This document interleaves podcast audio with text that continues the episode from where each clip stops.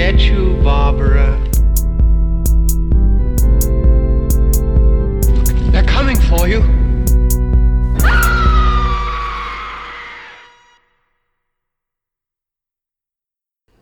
Herzlich willkommen zur 17. Episode von Devils and Demons. An meiner Seite ist natürlich wieder der Pascal. Hallo Pascal. Hallo.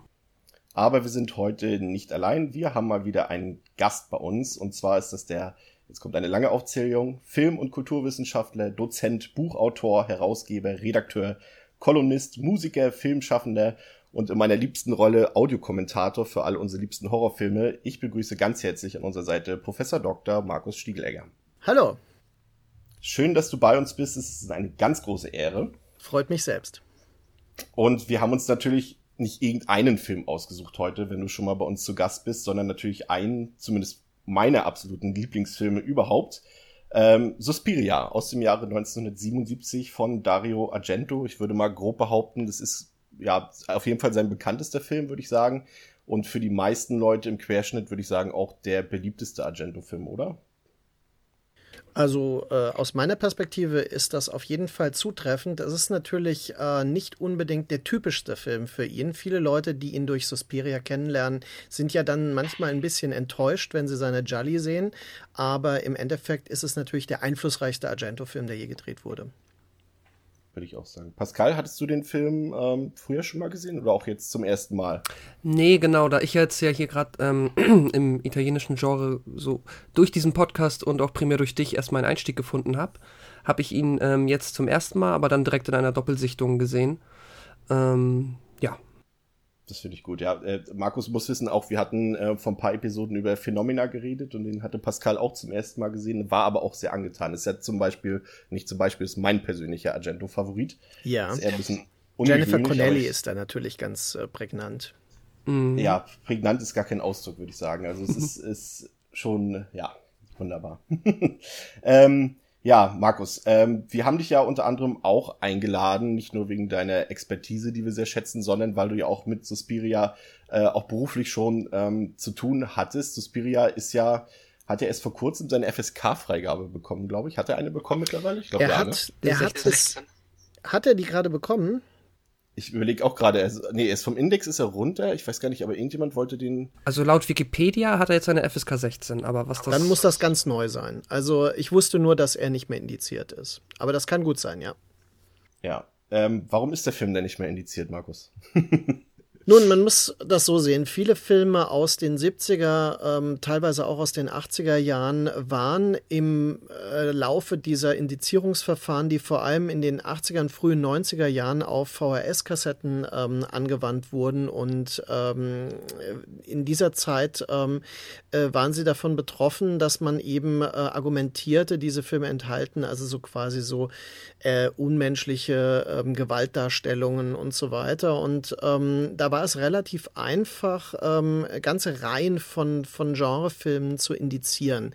Die Indizierung bedeutete ja ein Werbeverbot, also man konnte diese Filme dann nicht mehr öffentlich äh, bewerben und in Kaufhäusern verkaufen. Das war eigentlich der wesentlich äh, angestrebte Effekt, dass man also gewissermaßen diese Filme dem öffentlichen Markt entzog und ihnen quasi äh, die Präsenz damit nahm. Und das Ganze basierte natürlich auf den frühen 80er Jahren auf dieser Annahme, dass diese Filme schwer jugendgefährdend seien und sozialethisch desorientierend und deswegen das auch äh, das ähm, gebotene Mittel gewesen sei. Und äh, ja, äh, du warst daran beteiligt, den Film vom Index runterzukriegen. In welcher Form warst du daran beteiligt? Es ist so, ähm, wenn Filme indiziert sind, gibt es natürlich eine automatische Aufhebung der Indizierung nach ähm, äh, einer gewissen äh, Zeit. Äh, die ist ähm, nicht immer gegeben, weil manchmal werden Filme neu indiziert automatisch und äh, sind dann weiterhin auf dem Index. Manche werden dann äh, quasi einfach freigegeben. Das passiert in den letzten Jahren relativ viel. Ich glaube, das ist 20 Jahre diese ähm, Verjährungsfrist und ähm, dann kann es durchaus sein, dass also viele Filme auch einfach so freigegeben werden. Bei Suspiria ist es so, dass man den vorzeitig von der Liste haben wollte, um eben eine äh, möglichst große Vermarktung des Films anzustreben. Das ist natürlich dadurch begründet, wenn ein Film indiziert ist, nicht beworben werden darf, äh, dann kauft man natürlich die Rechte zum selben teuren Preis im Ausland ein, um ihn zu veröffentlichen, aber man hat eben nicht die Möglichkeit, ihn entsprechend zu platzieren. Und ähm, das äh, streben natürlich die meisten Firmen an. Bei Suspiria ist es so, dass das in öffentliche Interesse an diesem Film sehr groß ist, dass er viele Fans hat, ein Kultfilm ist. Und dadurch war natürlich das Interesse auch groß, ihn äh, bewerben zu können. Und dann ist es die Möglichkeit, dass man zur vorzeitigen Aufhebung der Indizierung ein wissenschaftliches Gutachten einfordert. Solche Gutachten können nur von ausgewiesenen, also quasi graduierten Wissenschaftlern äh, geschrieben werden. Das ist im Grunde der Status von einem gerichtlichen Gutachten. Das ist noch relevanter bei Beschlagnahmungen. Da habe ich ja auch mit Erfahrungen gemacht jetzt, gerade mit Das Böse Phantasm ist ja ein ähm, Film, der beschlagnahmt war. Das war Suspiria nicht weil dann ist ein Straftatbestand auch noch gegeben, der aufgehoben werden muss. Bei der Indizierung muss man eher argumentieren, dass dieser Film unter den Kunstvorbehalt fällt und nicht schwer jugendgefährdend ist oder nicht jugendgefährdend ist grundsätzlich.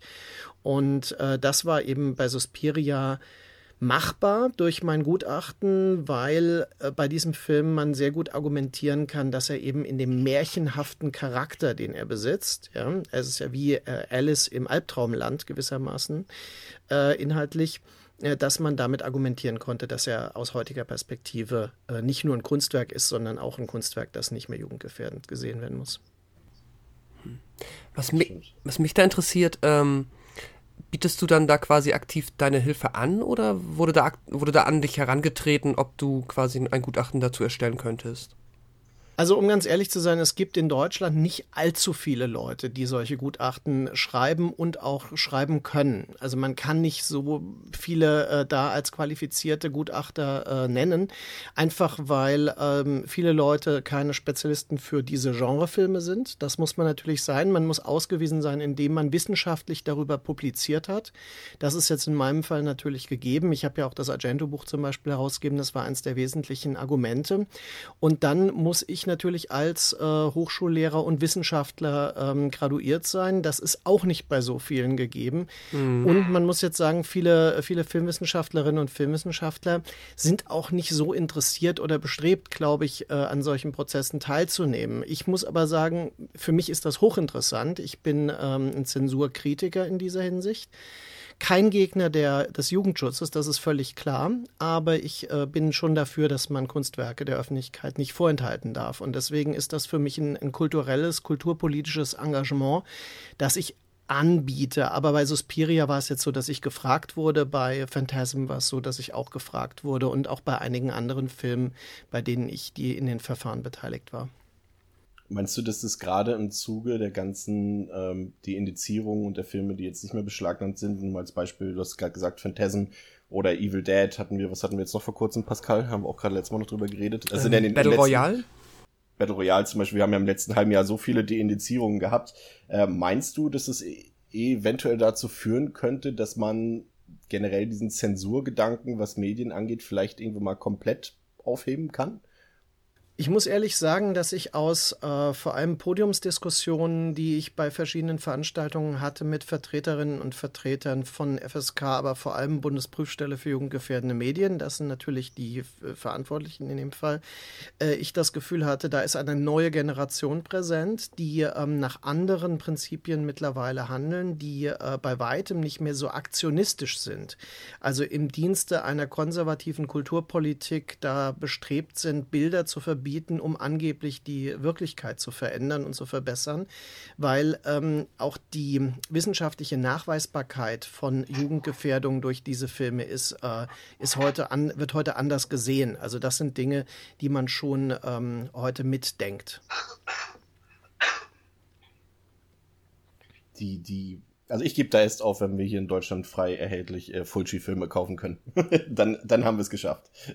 Ja, äh, auch Fulci. Ähm, das Haus an der Friedhofsmauer ist zum Beispiel ein Film, da hätte man ja auch nicht gedacht, dass der irgendwann mal einfach erhältlich sein würde. Das, äh, äh, der, der galt ja als einer der, der bösen Filme und ist jetzt, ja, also man kann ihn jetzt bekommen. Und ich würde sehr stark davon ausgehen, dass auch äh, Sachen wie äh, Voodoo Schreckensinsel der Zombies, der ist noch beschlagnahmt, dass solche Filme durchaus eine Chance haben, weil sie einfach als fantastische Filme ja äh, erkennbar sind, weil sie auch eben nicht diese, diese Relevanz haben von, äh, von so drastisch ähm, sozialethisch wirklich äh, relevant desorientierenden Dingen, also Handlungsweisen äh, thematisieren, die der Realität entsprechen. Das ist ja in all diesen Filmen nicht der Fall. Nichts, was darin passiert, ist wirklich realitätsbasiert.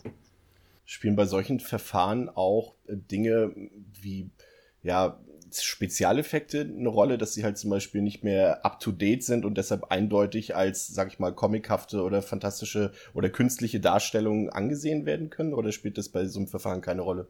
Doch, das ist sehr wichtig. Und zwar bei äh, Evil Dead und Phantasm waren wichtige Argumente in der ähm, äh, Endbeschlagnahmung dieser Filme, dass ihre Spezialeffekte aus heutiger Perspektive nicht mehr äh, naturalistisch überzeugend sind.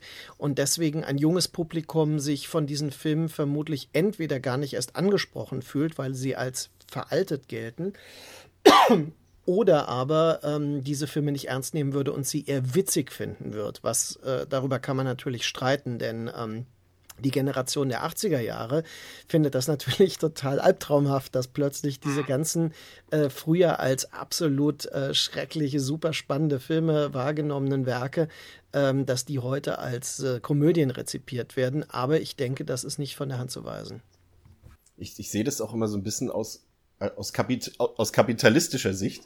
Ähm, du machst ja, wie wir schon gesagt haben, viele Audiokommentare auch für gerade das, was unter Sammlern begehrt ist, für viele Mediabook-Veröffentlichungen zum Beispiel.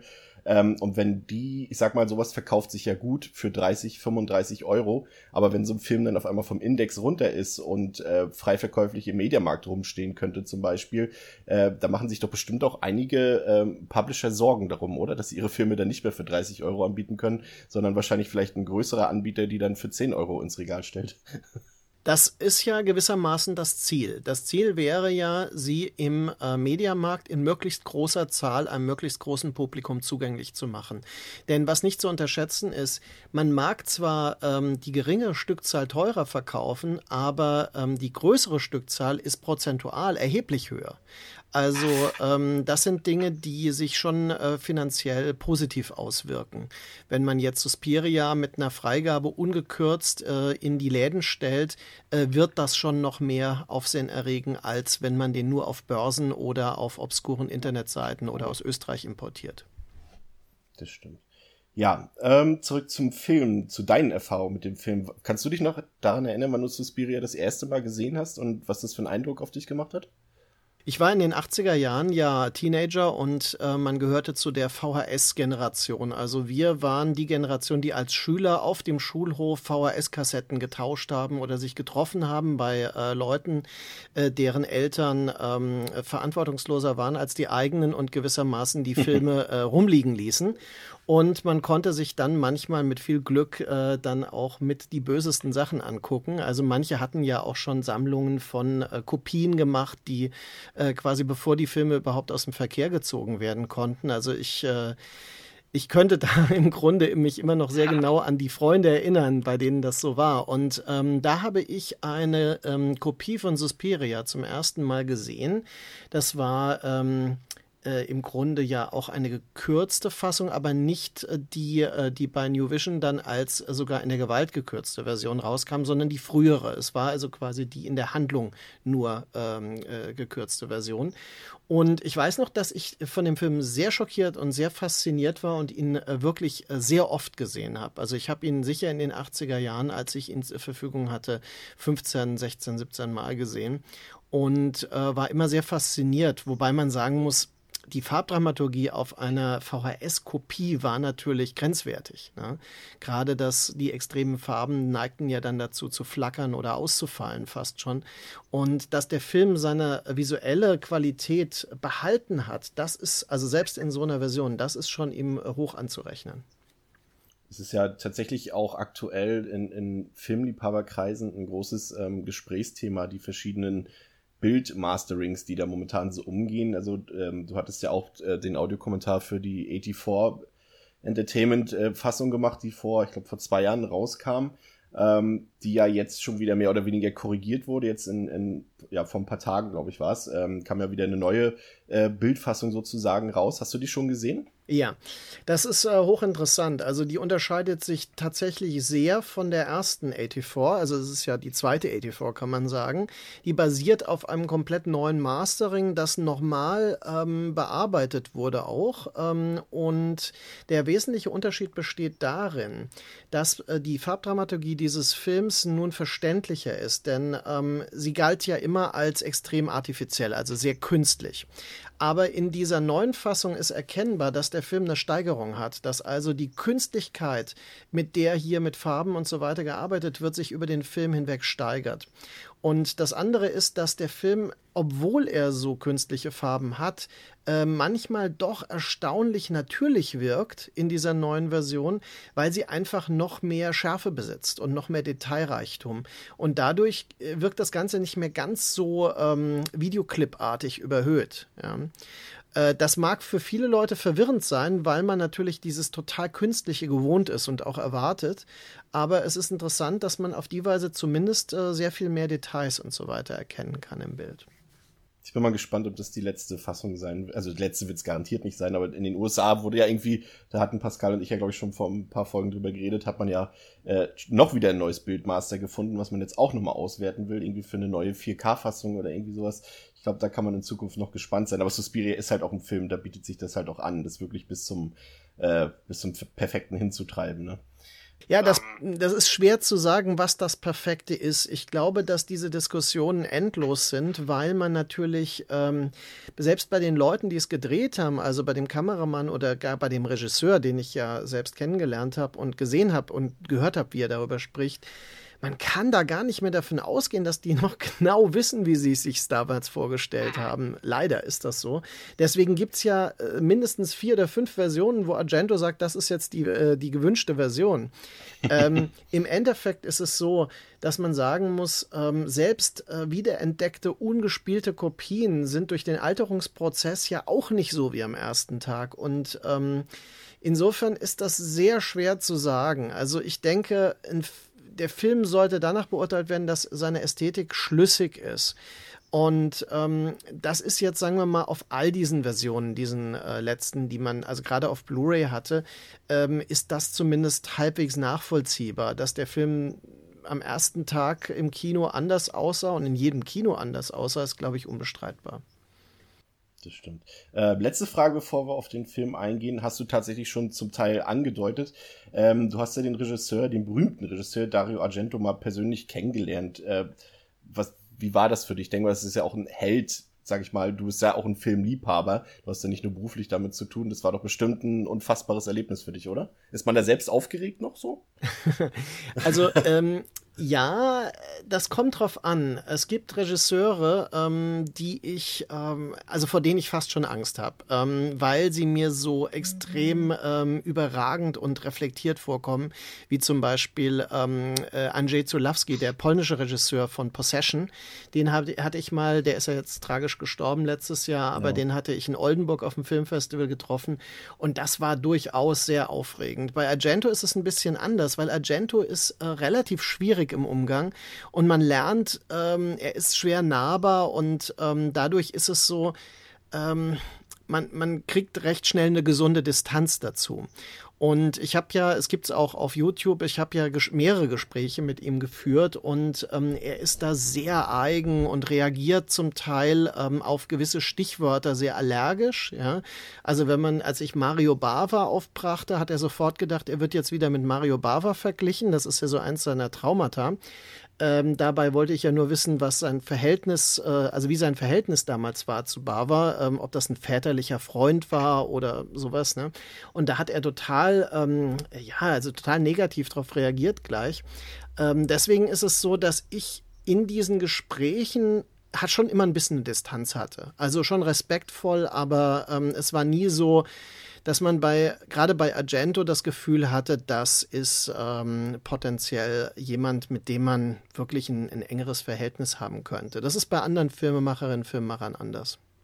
Aber desillusioniert warst du jetzt nicht. Also du warst jetzt nicht so, dass du sagst, Mann, das war jetzt so richtig enttäuschend, oder? Also da hast du, wie du schon sagst, die Distanz gut einschätzen können, oder? Naja, er hat schon einige interessante Sachen gesagt, das ist keine Frage. Und äh, ich habe immer Respekt davor, wenn jemand einen Film wie Suspiria oder Inferno oder Tenebrae gedreht hat oder Phänomena, um gerecht zu sein. äh, dann, ähm, wobei Phänomena ist natürlich nicht perfekt. Ne? Das, glaube ich, ist schwerer zu argumentieren als bei Suspiria oder vielleicht Tenebrae, weil die so, die sind noch runder ne? als Inszenierung. Aber das spielt keine Rolle. Diese Filme sind alle faszinierend. Es ist halt so, ich würde ihn immer nach den Filmen beurteilen, die er gemacht hat. Und ähm, die sind schon unterschiedlich. Also ganz persönlich, äh, als Filmwissenschaftler spielt das keine Rolle, das, das einzuschätzen. Als Filmliebhaber ist das natürlich schon wichtig. Ja, da, habe ich natürlich ganz klare Favoriten und die sind durchaus alt. Ne? Das kann man nicht bestreiten. die sind ja 40 Jahre alt. Ich finde übrigens, das, das Phänomena ist so ein bisschen so das Pop-Album von, von Argento, finde ich. Ich finde, es hat so, ist so, so irgendwie sein Mainstreamigster Film, finde ich persönlich, weil es so, ja, ich, am zugänglichsten haben wir es beschrieben, Pascal, oder? Mhm. Das ja. ist, das ist so ein, Entschuldigung, das, das ist so ein bisschen sein, äh, sein Walt Disney-Film, finde ich. Weil ähm, er hat so, äh, also er ist poppig, aber er hat auch so ähm, was Jugendfilmhaftes durch diese Identifikationsfigur, durch die Schülerin. Ja, ja auf jeden Fall. Ähm, ja, Suspiria 1977 ähm, war, ja, wenn man so will, eigentlich Argentos erster rein, reiner Horrorfilm, würde ich sagen. Also vorher, du hast es ja auch schon gesagt, waren es halt eher die Gialli, die er gedreht hat, also die Thriller. Ähm, und hier kamen jetzt erstmals so fantastische und übernatürliche Komponenten hin dazu. Ähm, erzähl uns doch mal bitte als Gast natürlich, hast du die Ehre, uns zu erklären, worum es, ins, in, worum es in Suspiria überhaupt geht. Na, Suspiria hatte ich ja schon erwähnt, ist ein Märchen. Es geht um eine äh, junge Amerikanerin, äh, die Susie Banyan, die an eine Ballettschule kommt, die angeblich in Freiburg ist. Und ähm, sie landet dann in München und schon mit ihrer Ankunft äh, geschehen merkwürdige Dinge. Es geschehen auch zwei Morde, ähm, die sie nicht direkt mitbekommt, die aber dann ihre Ankunft überschatten.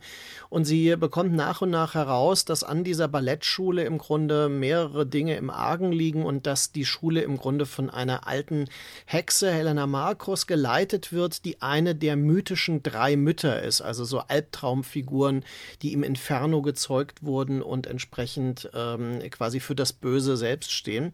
Ähm, und die äh, Mutter der Seufzer, Suspiriorum, also das wegen der Titel Suspiria, ist die Mutter, die diese ähm, Ballettschule eben beaufsichtigt. Und äh, Teile dieser Mythologie werden erst in der Fortsetzung Inferno dann ähm, geklärt und in dem äh, nachgereichten dritten Teil Mother of Tears dann äh, zu einem Ende gebracht.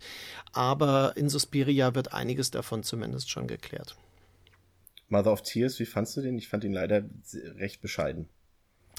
Mother of Tears ist ja in der sehr späten Phase von Argento entstanden und ähm, was an dem Film irritiert ist, dass er ja da sich schon einem sehr starken Naturalismus zuwendet. Also er hat offenbar dieses Interesse, da so extreme Gewaltexzesse äh, nicht mehr so ähm, surreal zu überhöhen wie noch in den Suspiria Inferno, sondern wirklich sehr direkt als Splatter-Szenen zu inszenieren. Also der Tod von Udo Kier zum Beispiel, das sind ja so richtige Schlachthausszenen. Ähm, Andererseits hat er eben auch nicht mehr das Geld zu diesem Zeitpunkt, um eben so eine dichte ähm, Atmosphäre zu kreieren.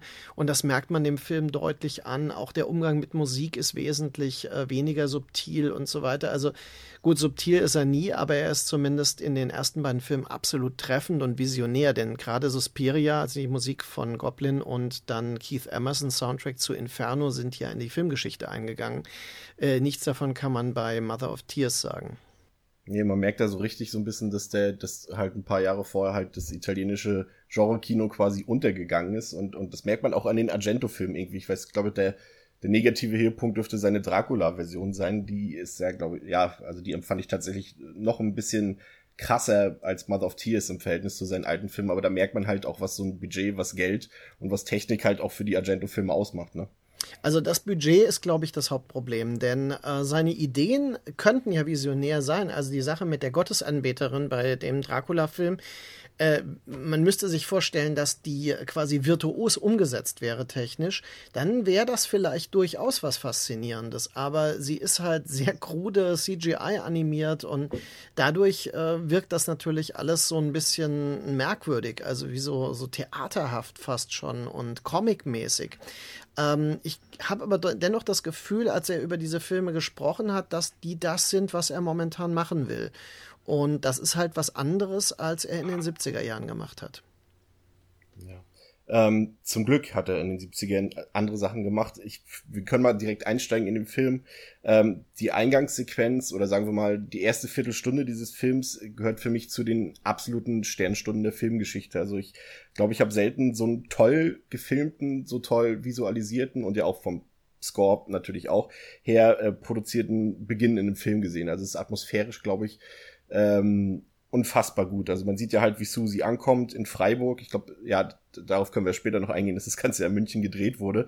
Aber wie sie aus dem Flughafen kommt und, und in das Taxi steigt und vorher diese Regenmassen äh, auf dem Boden plätschern und diese ganzen Farben, dieses ganze Farbspektrum, was da zu sehen ist. Ich glaube, das ist einfach nur virtuos. Und da sieht man halt eigentlich alles, was Argento ausmacht, sieht man halt in dieser ersten Viertelstunde wie sie dann äh, wegfährt mit dem Auto, die Scheinwerfer, das Licht, die, die, die Fahrt durch den Schwarzwald, die Bäume, die Atmosphäre und die Ankunft und, und wie parallel dazu quasi der erste Mord schon eingeleitet wird. Ähm, ich glaube, da kommt man aus dem Staunen nicht mehr raus, selbst wenn man das jemandem vorsetzt. Pascal wäre ja jetzt zum Beispiel das Beispiel. Äh, der Film ist jetzt, ja genau, 40 Jahre alt, du hast es vorhin gesagt, Markus, und Pascal hat ihn zum ersten Mal jetzt gesehen und ich denke mal, der Eindruck, äh, der dürfte bei dir trotzdem vollkommen überzeugt haben, oder Pascal? Vom mm, Anfang? Ja, definitiv. Der Film hat meiner Meinung nach auch sehr schnell gezeigt, ähm, ja, quasi mit was für eine Art Film man es hier zu tun bekommt, weil ich jetzt, ich erinnere mich noch, ähm, an die Szene, wenn sie aus dem Flughafen rauskommt und das erste Mal dieses, ähm, das Thema das, ähm, des Scores von Suspiria dann immer staccato quasi im Schnitt gegen Schnitt eingesetzt wird. Und da hatte ich dann direkt das Gefühl, okay, das ist, ja, also an der Stelle hatte ich schon so angefangen zu versuchen zu interpretieren und zu hinterfragen, warum, was jetzt gerade passiert, obwohl es eigentlich pragmatisch gesehen ja eine relativ ähm, unspektakuläre Szene ist. Es passiert ja eigentlich nicht wirklich was. Aber trotzdem hatte ich schon das Gefühl, dass jetzt der Film mir vielleicht irgendwas zeigen oder sagen will oder irgendeine Stimmung etablieren möchte, die ähm, ja wichtig ist und die halt jetzt auch über das hinausgeht, was jetzt an der, in dem Moment überhaupt passiert. Ich glaube, dass diese ganze Visualität, die kommt ja auch nicht von ungefähr. Markus kann mich gerne korrigieren, wenn es nicht stimmt, aber ich glaube, das war auch der letzte Film, der mit dem, ja, ich glaube, auch ziemlich teuren Technicolor-Verfahren gedreht wurde, oder? Äh, ja, technisch ist das im Grunde so überliefert, aber ähm, wie ich äh, später herausgefunden habe, sind nur Teile davon so produziert worden und ähm, äh, das ist im Grunde schon zu dem Zeitpunkt nicht mehr komplett umsetzbar gewesen. Also hat man nur äh, den Film ähm, in einem gewissen Entwicklungsprozess auf die Weise äh, hergestellt. Aber das ist in den Booklets der Suspiria-Veröffentlichungen eigentlich meistens recht gut nochmal technisch beschrieben. Ich weiß aber auf jeden Fall, das hat Argento äh, nochmal erzählt, dass Paul Schrader ihn ähm, interviewt hat über ähm, die Herstellung auf Technicolor ähm, für seinen Film äh, Cat People von 1982, weil er die Leopardenbaum-Sequenzen in dieser Farbigkeit drehen wollte, um eben diese spezifische Künstlichkeit zu bekommen des, des klassischen Hollywood-Films. Und das war schon, ähm, 82 war das schon nicht mehr machbar. Ne? Also äh, Paul Schrader hat das dann auch nicht äh, umsetzen können und hat dann einfach diese, diese Filter benutzt für seine äh, Traumsequenzen ist eigentlich schade, dass Filme heute nicht mehr in diesem Verfahren gedreht werden können. Es ist so, wenn man sich so auch, auch Filme wie, wie, ja, vom Winde verweht, ist ja, glaube ich, so, so der Prototyp vom Technicolor-Verfahren oder halt auch die Disney-Filme. Ähm, ja, das äh, Schneewittchen und die Sieben Zwerge ist ja eins der erklärten Vorbilder für Suspiria. Stimmt. Ja, hattest, hattest du im Audiokommentar erzählt, genau, stimmt, kann ich mich erinnern. Äh, sieht man auch tatsächlich, auf jeden Fall, auch bei den Set-Designs und sowas, auch da die Farbwahl ja auch wieder sehr markant und prägnant. Ähm, Musik hatte Pascal eingangs schon erwähnt, ist natürlich wieder, ich nenne es immer ähm, Argentos Haus- und Hofband Goblin. Ähm, die ja auch für Phenomena, wir hatten es in der, in der vergangenen Episode vor ein paar Wochen, oder auch für Profondo Rosso, die Prog Rock Band, und da ähm, hat sich ja was angekündigt, Pascal. Was gibt's so, denn da? Genau. Du als alter Hamburger. Ja, genau, da wollten wir an der Stelle nochmal, ähm, was heißt Werbung, aber quasi jedem, der es vielleicht verpasst hat, die Chance geben, da noch mitzumachen. Denn nächstes Jahr, und zwar ähm, genau am 29.03.2018, kommt äh, Claudio Simonettis Goblin nach Hamburg. Ich glaube auch nur nach Hamburg. Und spielen dann dort ein ähm, Live-Konzert, wo sie auch viele Scores aus den Argento-Filmen spielen werden ähm, im Grünspan. Und dann gibt es anschließend noch ein Screening von Suspiria im Savoy-Kino. Und ja, also da kann man ganz normal nur zum Konzert gehen und dann kann man aber auch noch ein bisschen mehr Geld in die Hand nehmen, wenn man möchte. Und dann gibt es tatsächlich auch noch ein Meet and Greet mit der Band und ähm, einen Shuttlebus, der einen dann zum Kino fährt danach. Ähm, ja, ich glaube, wir werden einfach mal einen Link in den ähm, Blogartikel posten, ne? Dann Ja, Mar Markus ist da doch bestimmt anwesend, ne? Gästeliste und so. In, äh, in Hamburg bin ich äh, wohl nicht anwesend. Ich hatte ja das Glück, auf ähm, ähm, Claudio Simonetti äh, auf dem Sinistrange Festival ähm, kennenzulernen, auch ein Konzert von ihm dort spontan sehen zu können. Und äh, ich kann nur sagen, dass, ähm, dass bereits dieser Eindruck natürlich schon äh, toll ist. Also das wird sich mit Sicherheit lohnen. Ich weiß nicht, ob die Band wirklich in der kompletten Urbesetzung da ist oder ob es nur zwei noch sind. Aber das muss man sehen. Es kann auch durchaus sein, dass sie das alles zusammenbringen. Und äh, wobei Claudio Simonetti schon der aktivste momentan ist. Und Simonetti hat das ja verstanden, wirklich so eine, so eine Popkarriere in Italien darauf auch aufzubauen. Ne? Ja, wer da mal einen kleinen Eindruck gewinnen will, ähm, ich weiß jetzt nicht, ob es auf der aktuellen 84-Veröffentlichung auch noch mit drauf ist, aber zumindest auf der letzten, ähm, da waren ja auch ein paar Ausschnitte von dem, von dem Beitrag von Simonetti zu sehen, ähm, von dem Konzert, was er da gespielt hat beim Cine Strange oder generell, was beim Cine Strange war, da bist du ja auch zu sehen und, und, und Argento. Ähm, da kann man auf jeden Fall schon mal einen ganz guten Eindruck gewinnen. Auf der neuen Ausgabe ist das nicht. Da sind komplett neue äh, Extras drauf, die äh, spezifisch dafür äh, produziert wurden. Das ist wahrscheinlich die Idee, dass man sich sagte, ähm, dass es sich lohnt für Leute, die jetzt quasi die alte Version haben und sich fragen, soll ich die neue jetzt auch holen? Dann wäre das Argument, es ist nicht nur der Film in der neuen Gestalt zu sehen, also in der neuen Qualität, sondern man hat auch komplett exklusives äh, Bonusmaterial dafür. Ne? Bist du eigentlich, ähm, ich hatte mich in der letzten Episode, als wir über Dead Snow geredet haben, hatte ich eingangs mich ein bisschen über die letzte Filmbörse in Berlin aufgeregt, über diese, ähm, ja, mittlerweile schon Verpackungsarien, die da stattfinden bezüglich Mediabooks, Steelbooks und Sondereditionen, ähm, bezüglich der aktuellen Freitag der 13. Veröffentlichung, dass da dann mal die Limitierungszahlen runtergesetzt wurden, einfach mal ganz spontan und, und solche Auswüchse und dass man, dass selbst die Anbieter auf der Filmbörse teilweise 70, 80, 100 Euro haben wollen, weil die Sachen halt schon seit Wochen online ausverkauft sind. Und da interessiert es mich, bist du ähm, auch jemand, der Wert darauf legt, auf Ästhetik im Filmregal oder bist du jemand, der vielleicht schon auf komplett digital umgestiegen ist? Wie sieht denn deine Filmsammlung aus? Passt mir jetzt gerade gar nicht zum Thema, aber fällt mir gerade ein. Ja, also ich habe eine sehr große äh, Sammlung von Originalen. Mich interessieren Digitalversionen ähm, überhaupt nicht, also im, quasi als reine äh, Files oder sowas. Das äh, habe ich zum Teil einfach, weil ich das brauche für meinen Unterricht. Aber im Endeffekt äh, sammle ich alles als Original, was mich interessiert. Und äh, für mich war es immer ein Traum, äh, Filme zu sammeln wie Bücher, weil ich habe auch extrem viele Bücher logischerweise. Und mhm. ähm, im Grunde, weil ich ja aus den 80ern komme, also man hat alles physisch gehabt man hat die Bücher in einer schönen ähm, Version ähm, äh, haben wollen. Man wollte die Schallplatte haben von ähm, einem Album, das einen interessiert. Und Mediabooks waren für mich immer so das, das äh, Ideal. Ja? Also als die dann verfügbar waren in der Form, muss ich sagen, ist das die mir liebste Form, das Mediabook. Also das wie ein Buch im Grunde gestaltet ist. Ähm, ich bin natürlich ein Freund auch dieser ähm, sehr aufwendigen Verpackungen wie das äh, Lederbook von ähm, Fulcis Don't a Duckling, das ich ja mitgestalten durfte, und auch äh, die neue Suspiria, äh, äh, dieses, dieses ähm, rote Lederbuch.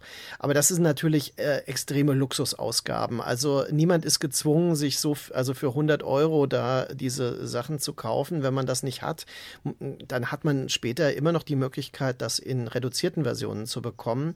Aber so wie es jetzt aussieht, sind die schon sehr schön. Also sie sind sehr reizvoll. Ja. Also ästhetisch gesehen, ja, bin ich da schon dahinter. Ich muss aber sagen, ich weiß nicht, ob ich sie mir selbst für 100 Euro jetzt kaufen würde, wenn ich nicht beteiligt bin daran. Ja.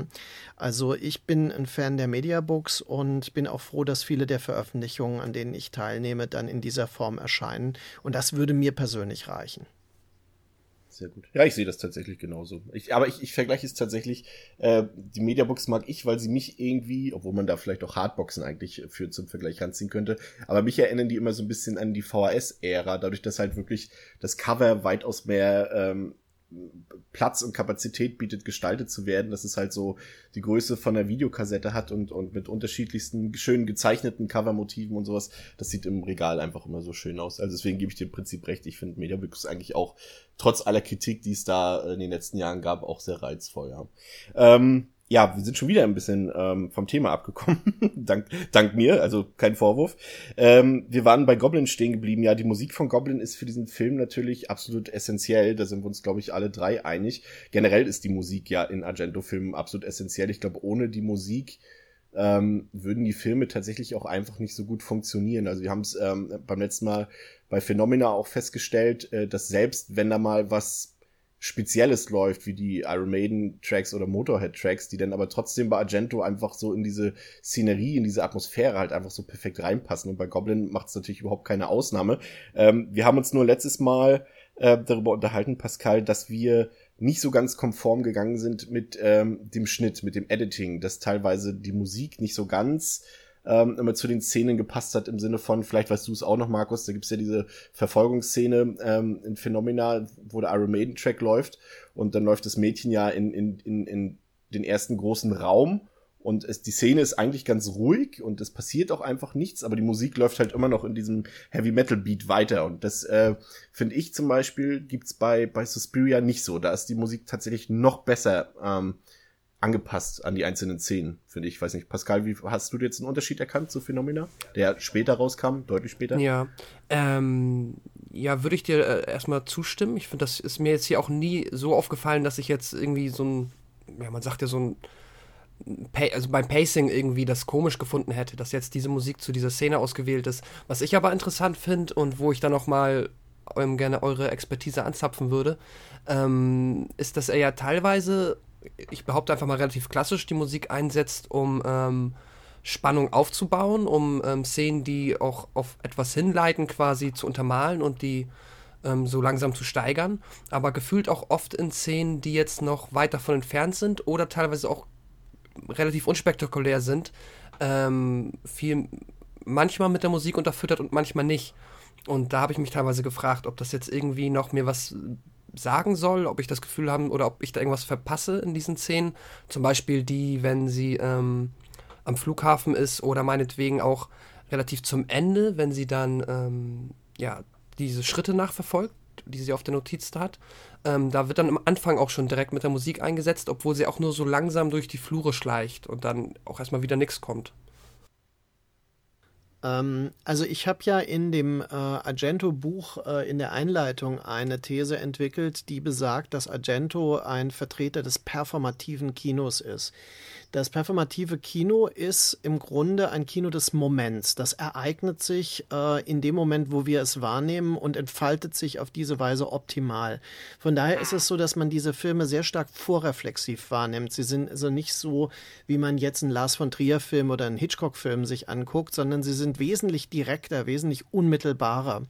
Und das geht ein bisschen einher mit einer Theorie von Patricia McCormick aus, ähm, Lon äh, aus London, äh, einer Philosophieprofessorin, die hat die Cinesexuality entwickelt als theoretischen Ansatz und den auch an solchen Filmen. Also die hat auch schon mal Kommentar zu Suspiria in England gemacht zum Beispiel, zur, äh, glaube ich, früheren äh, Veröffentlichung. Und ähm, da geht es äh, darum, dass dabei Farben, Formen, Klänge, Texturen und so weiter wesentlich wichtiger sind als jetzt quasi konventionelle Dramaturgie. Das würde erklären, warum eben die konventionelle Spannungsinszenierung, äh, wie wir sie von äh, Hitchcock zum Beispiel klassischerweise gewohnt sind, hier ein bisschen außer Kraft gesetzt wird. Es geht vielmehr darum, dass wir in dem Moment leben, dass wir Teil dieses Geschehens werden als Zuschauer und ähm, also Teil des Ereignisses. Und äh, das finde ich wird in solchen Szenen umso deutlicher. Also die funktionieren doch ein bisschen anders als klassisches Kino. Das ist eigentlich das, was man an Argento so besonders finden kann.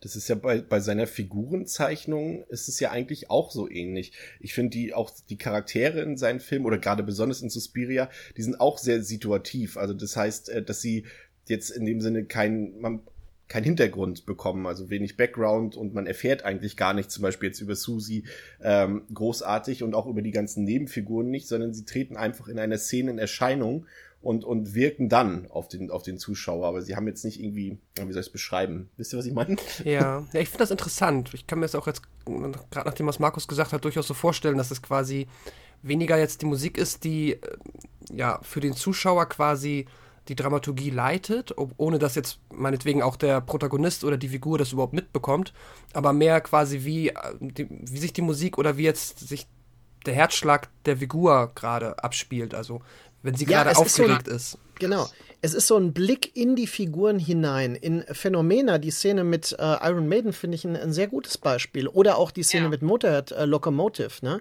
Äh, das ist ja, wenn der Donald Pleasance, äh, der tote Donald Pleasance rausgetragen wird und äh, Jennifer Connelly äh, betrachtet die Szenerie. Ne? Passt überhaupt nicht eigentlich, also nach Konventionen der, der Filminszenierung. Aber es ist quasi dieses, diese, ähm, diese innere Aufgewühltheit, das innere Chaos. Und wenn man das so betrachtet, macht das schon Sinn. Es ist halt nur gewöhnungsbedürftig. Also man muss sich da im Grunde einfach drauf einlassen. Ja, ja, stimmt. Das ist, ja. Und man, man sieht es ja auch teilweise heute noch. Ich weiß jetzt leider nicht genau, ob jetzt Regisseure wie Nicolas Winning Reffen oder Darren Aronofsky jetzt viele Argento-Filme gesehen haben. Aber da ist es ja teilweise auch zu beobachten, genau diese Sachen halt mit der Visualität und vor allem auch mit der Musik, dass sie halt, ähm, ja, performativ, du hast es gesagt, Markus, äh, eingesetzt werden. Also das kann man halt heute auch immer noch beobachten in vielen Filmen, die halt auch, ja, die halt auch viel auf, auf Visualität, Audiovisualität Wert legen. Also gerade Nicolas Winning Refn, ich habe gestern zufällig nochmal Only God Forgives gesehen und Only God Forgives ist sehr stark an der Farbpalette von Suspiria orientiert. Ähm, Neon Demon ist eine Neuinterpretation quasi des Argento-Zuganges zum Thriller in LA mit, mit quasi modernen Mitteln, mit Technomusik und so weiter. Aber das sind Filme, die sind ganz klar daran geschult und Reffen ist ja jemand, der das auch ganz offen sagt. Ne? Also der wirklich sich auf Argento bezieht, der auch ähm, zum Beispiel ja Filmplakate sammelt aus dieser Ära, der zum Beispiel, ähm, also ist auch alles mittlerweile ja veröffentlicht, also der äh, Mario Bava und Argento als als ganz klare Bezugsgrößen nennt. Ja, also das erkennt man nach wie vor. Also da sieht man auch den Einfluss, die halt, ich sag mal, der, der Mainstream, ähm, also jemand, der einfach nur aus Spaß, Jux und Dallerei Filme guckt, um sich zu amüsieren, äh, selbst der kommt immer noch unfreiwillig in Kontakt mit Argento, auch wenn er den Namen noch nie gehört hat, weil der Mann halt sehr inspirierend war für viele Leute, auch halt in den USA, auch in Hollywood. Ähm, ja, ähm, kommen wir zur ersten Mordszene, würde ich sagen. Wir sind ja gut, wir haben schon eine Dreiviertelstunde rum, wir sind in der ersten Mordszene. Man merkt, wir sind sehr zügig heute. Mhm. Ähm, da erkennt man, das wird jetzt auch wieder Pascal bestätigen können. Ich weiß es jetzt gar nicht so genau. Ich habe das beim letzten Mal behauptet. Auch da äh, ist deine Expertise wieder gefordert, Markus. Ist es eigentlich ein gängiges Motiv von Argento, dass er halt wirklich äh, sehr oft äh, Mordinszenierungen mit Scheiben und mit Glas in Verbindung bringt. Ist es, ist ein Motiv bei ihm, was sich eigentlich durch seine ganze Vita durchzieht? Oder ist es eher Zufall, dass es in mehreren Filmen vorkommt? Also zunächst mal müssen wir schon davon ausgehen, dass äh, solche Filme nicht zufällig inszeniert sind. Äh, von daher ähm, ist das mit Sicherheit ein Motiv, das ihn interessiert. Glas ist natürlich etwas, was uns, was wir aus dem Alltag kennen. Und äh, Glas äh, äh, birgt eine potenzielle Gefahr. Wenn wir eine Scheibe durchschlagen, dann kann sie zu einer tödlichen Waffe werden. Oder wenn uns ein Glas herunterfällt, ja, dann können wir uns schwer daran verletzen. Das ist eine ganz alltägliche Erfahrung, die abgerufen wird in so solchen Momenten. Und wenn dann am äh, Anfang von Phänomena zum Beispiel oder in ähm, Inferno gibt es ja eine Enthauptungsszene äh, mit einer Glasscheibe zum Beispiel, äh, wenn dann solche äh, Momente vorkommen, dann ähm, appelliert das automatisch an so eine Alltags Angst, eine Alltagserfahrung auch, die wir unter Umständen haben, weil die meisten Leute sich schon mal an Glas geschnitten haben und im Kleinen etwas erlebt haben, was dort in einem großen Kontext quasi zu, zu, zur totalen Bedrohung aufgebaut wird. Das dürfte ihn daran interessiert haben. Meiner Meinung nach spielt das äh, nur in dieser Phase eine Rolle, so zwischen äh, kommt in Suspiria, da kommt ein bisschen was vor. Äh, vorher ist mir jetzt nichts in Erinnerung. Ähm, in ähm, den späteren Filmen kommt das schon öfter mal vor, ja. Also es ist, es ist schon ein wiederkehrendes Motiv bei ihm. Ähm, ihr habt, ähm, das passt auch ganz gut zu der ersten Szene ähm, in dem Audiokommentar, den du mit, ich glaube mit Kai Naumann warst, ne, glaube ich, zu Suspiria, auf der letzten Edition, genau, ähm, habt ihr auch so ein bisschen über diese Räumlichkeit geredet, die diese einzelnen Set Settings haben, also die ganzen ähm, Aufbauten, die Räume, dass sie halt völlig unlogisch sind und eigentlich auch gar kein, gar kein System, gar keine Struktur so richtig erkennbar sind. Ich glaube, ihr hattet das äh, auch labyrinthartig genannt. Und ich finde, es kommt halt in dieser ersten Mordszene halt auch wirklich sehr gut zur Geltung. Ja, der, äh, der Escher-Bezug ist natürlich im Film äh, wörtlich etabliert. Ne? Also ähm, Escher ist ja ein Künstler, der unmögliche Räume geschaffen hat, die also quasi so Albtraumräume, die nie aufhören, ne? äh, wo man äh, im Grunde letztendlich sich immer im Kreis bewegt und nie ankommen wird und so weiter. Und ich glaube, das äh, spiegelt ein bisschen auch dieses traumartige Geschehen. Die Filme von Argento sind Tagträume. Und ähm, auf diese Weise werden sie auch, glaube ich, verständlich und lesbar. Also alles, was so an Unwahrscheinlichkeiten in diesen Filmen ist. Also das ist ja auch bei früheren Filmen wie Vier Fliegen auf grauem Samt. Also dieses quasi die, die Behauptungen, die dann zum Teil einfach aufgestellt werden, um die Filme, also um die Fälle zu lösen in den Kriminalfilmen. Ähm, oder bei Tenebrae zum Beispiel die Perspektivwechsel, die dann immer wieder stattfinden. Ähm, das sind alles Dinge, die sehr traumartig wirken. Und das ergänzt sich mit meiner Argumentation, dass es sich hier um performatives Kino handelt, das gar nicht so sehr reflektiert gesehen werden möchte. Also das möchte nicht analytisch gesehen werden im Sinne des ähm, der, der konventionellen Kriminalerzählung oder sowas, sondern da geht es wirklich eher darum, so einen Wow-Effekt zur Geltung zu bringen, ähm, weil man es als Moment erlebt, weil man es wirklich ernst nimmt für den Moment, wo es sich ereignet. Ist, ist dir das aufgefallen, Pascal? Zum Beispiel da, ähm, sie ist ja da in dem Raum und guckt aus dem Fenster und sieht ja dann diese bedrohlichen Augen dadurch und äh, ein paar Momente später ist sie plötzlich draußen in so eine Art, ja, wie nennt man das? Ich glaube, war das so umzäunt so ein bisschen, ich weiß nicht mehr genau. Auf jeden Fall ist sie dann plötzlich draußen in einem Ort, der eigentlich vollkommen unlogisch ist, also der, der vorher gar nicht gezeigt wurde und der auch bei der Außenperspektive gar nicht erkennbar war. Also dass es praktisch einfach gar keinen Sinn ergibt in dem Sinne, wie Markus eben schon gesagt hat mit diesem Escher-Bezug. Ähm, Am Ende ist sie dann ja auch auf dem Dach. Ähm, das ist ja definitiv. Ich habe mich das zumindest auch in dem Moment gefragt, ähm, wobei ich mich da immer dann ja nicht direkt dann darauf festlegen möchte, dass es unlogisch war, aber wenn ihr dem zustimmt, dann ist das wohl so.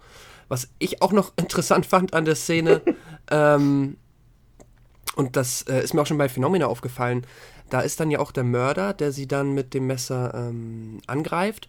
Und ich weiß nicht, ob das an mir liegt, beziehungsweise weil ich es nicht gewohnt bin, dass es immer wie schon Markus gesagt hat, es ist ja nichts zufällig gefilmt. Und ich, es gibt diese Szene, wenn dann aus, dem Recht, aus der rechten ähm, Bildhälfte dann der Arm mit dem Messer kommt und der sticht kurz zu. Und es hat so eine leicht unfreiwillige Komik gefühlt für mich. Aber ich weiß jetzt nicht, ob das auch vielleicht daran liegt, dass das einfach damals so zeitgemäß war.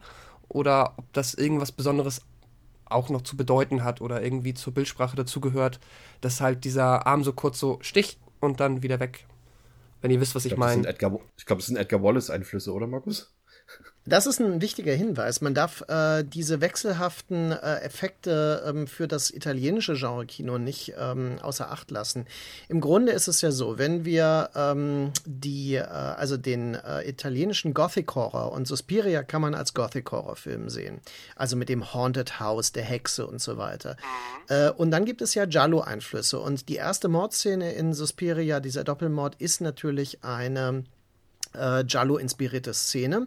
Und die Giallo-Filme sind von den Edgar Wallace-Filmen hergeleitet, der, durch den Erfolg der Edgar Wallace-Filme in Kombination mit den erfolgreichen Hitchcock-Filmen der 50er Jahre, vor allem Psycho.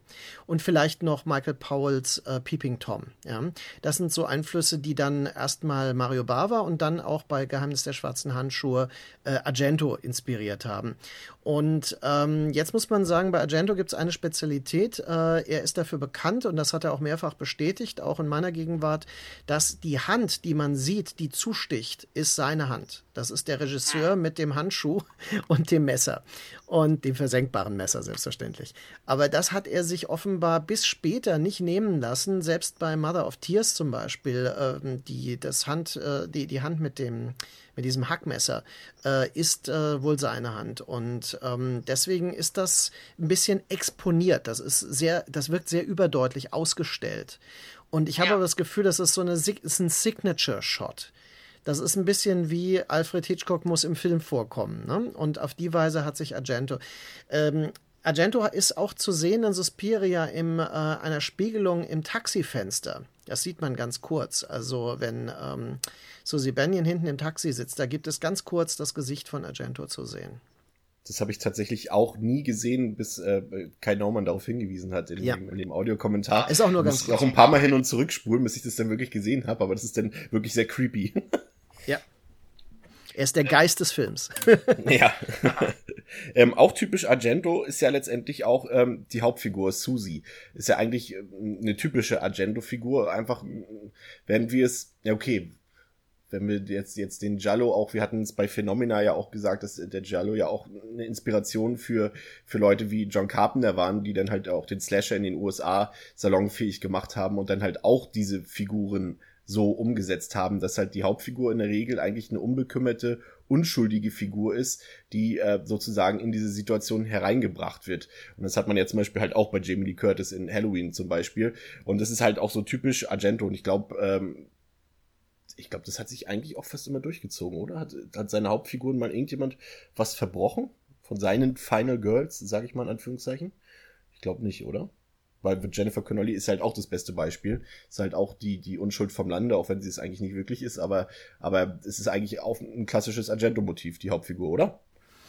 Also ich finde, dass ähm, in dieser Hinsicht äh, das Stendhal-Syndrom, einer seiner 90er-Jahre-Filme, interessant ist, wo Asia Argento, seine Tochter, mhm. spielt ja in einigen seiner Filme äh, die Hauptrolle, ähm, die hat da eine sehr ambivalente Rolle als eine Polizistin, die eben dieses äh, Phänomen, das Stendhal-Syndrom hat, dass sie im Anblick von Kunstwerken sich in diese Kunstwerke hineinversetzt und das äh, dann so albtraumhafte Züge annimmt. Und das wird ja auch sehr deutlich visualisiert in diesem Film.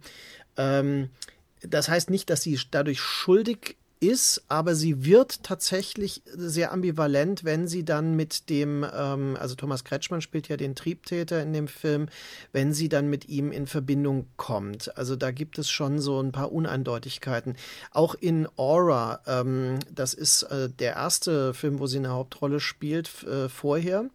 Ähm, schon da ist es auch so, dass sie ja dieses äh, bulimische ähm, junge Mädchen spielt, ähm, auch da gibt es einige merkwürdige Ungeklärtheiten. Also da ist Susie Banyan tatsächlich so der, der aufrechtere Heldencharakter. Ähm, und auch äh, in Phänomena Jennifer Connelly. Also ich, ich sehe einen kleinen Unterschied im Vergleich zu späteren Filmen bei ihm.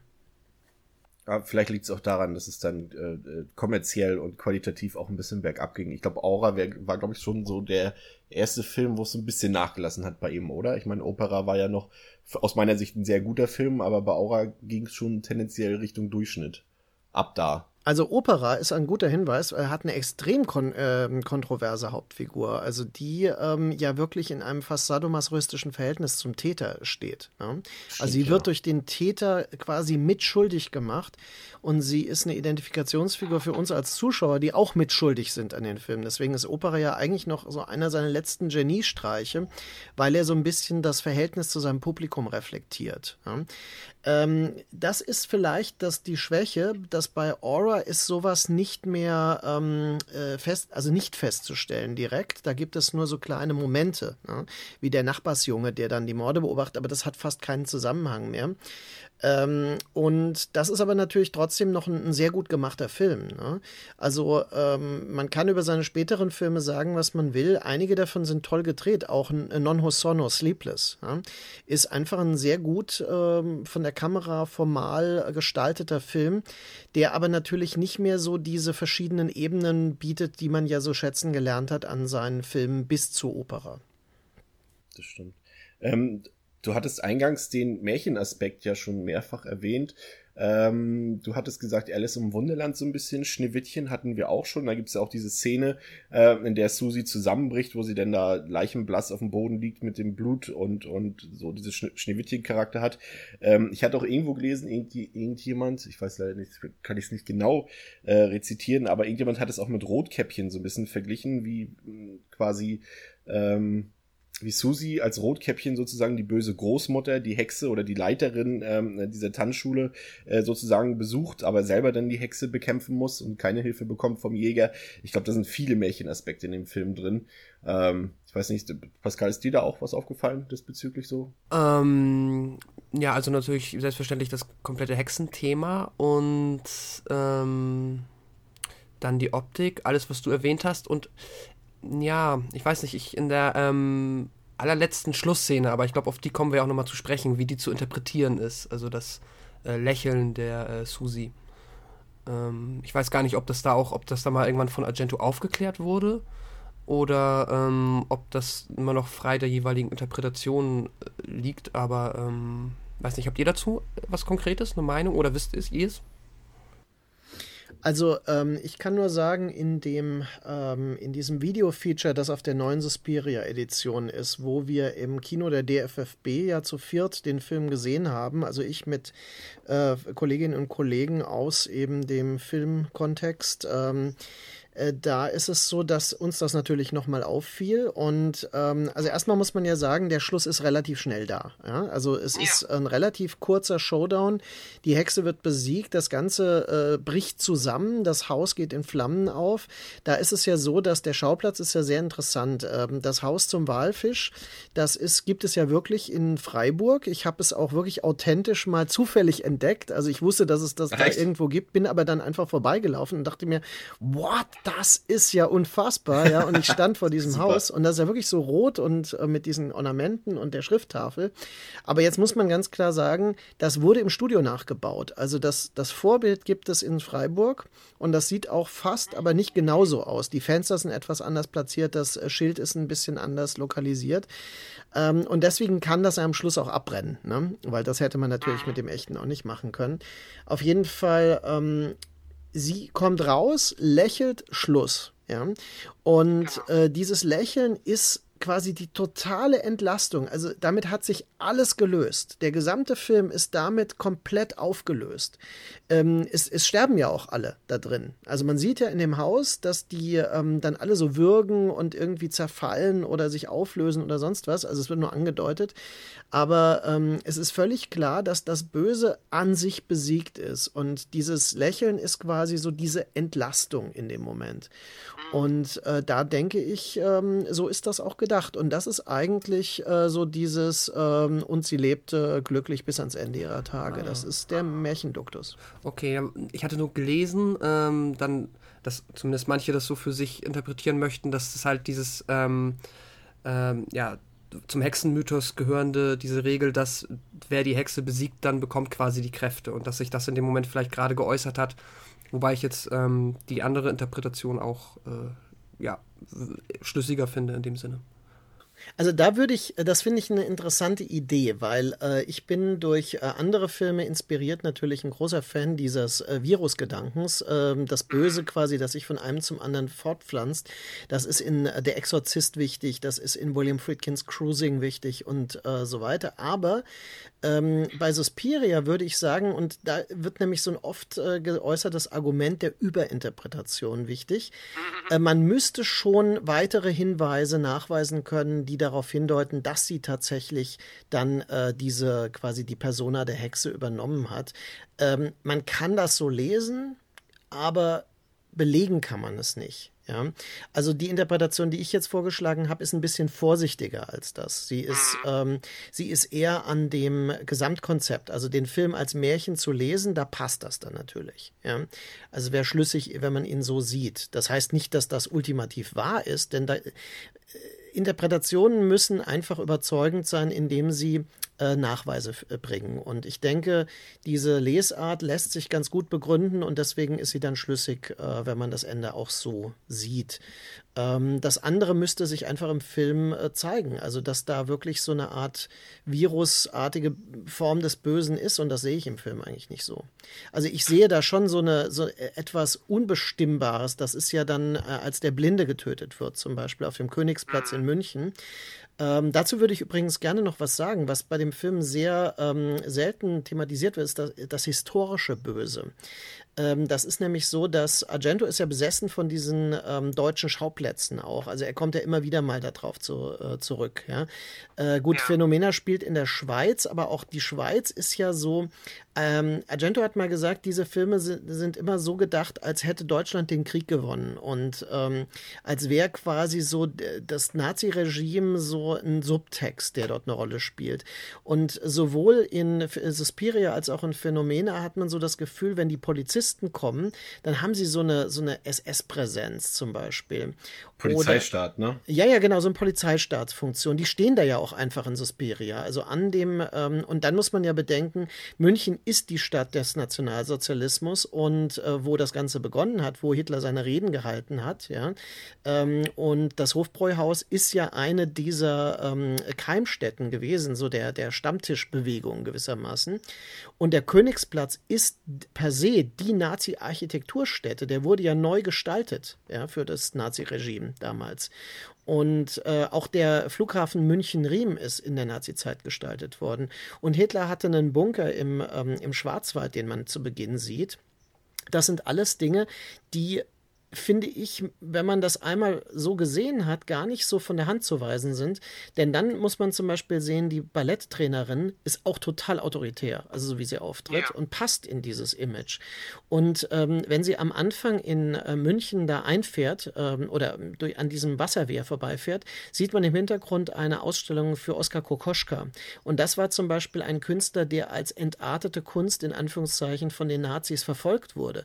Also es gibt unheimlich viele Hinweise, Hinweise, die zeigen, dass ähm, Argento das historisch Böse, das der Nationalsozialismus verkörpert, in diesem Film mitgedacht hat. Hm. Ja, auch allein der ist tatsächlich auch. Ja, so, mach du es. Ähm, ja, der Schäferhund an sich wäre dann ja auch wieder etwas, was man dazu zählen könnte. Ja.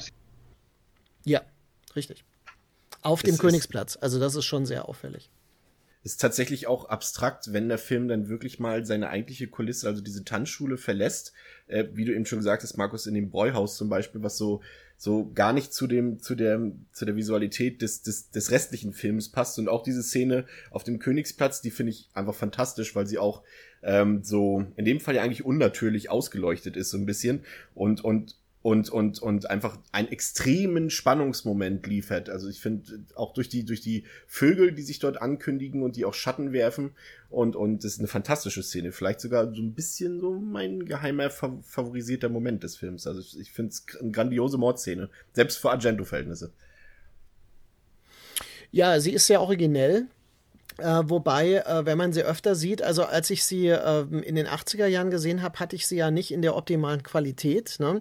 Da sah das Ganze noch wesentlich drastischer aus, als, als ich sie auf Blu-ray dann gesehen habe und dachte mir, wow, okay, um, ähm, da der Blondie, der Hund, da ist dann schon, ähm, ist dann schon eine Handpuppe teilweise ne? und ähm, frisst da so aus seinem Napf dann in anderen Einstellungen. Also da schien mir das Ganze doch ein bisschen ähm, konstruierter, aber das äh, ändert nicht nichts daran, dass die, das wäre jetzt unfair, das tatsächlich dafür zu kritisieren. Also die Szene selbst funktioniert hervorragend und vor allem auch der Moment, wo dieser Adler, dieser steinerne Adler dann loszufliegen scheint und das sehen wir ja dann aus der Subjektiven dann.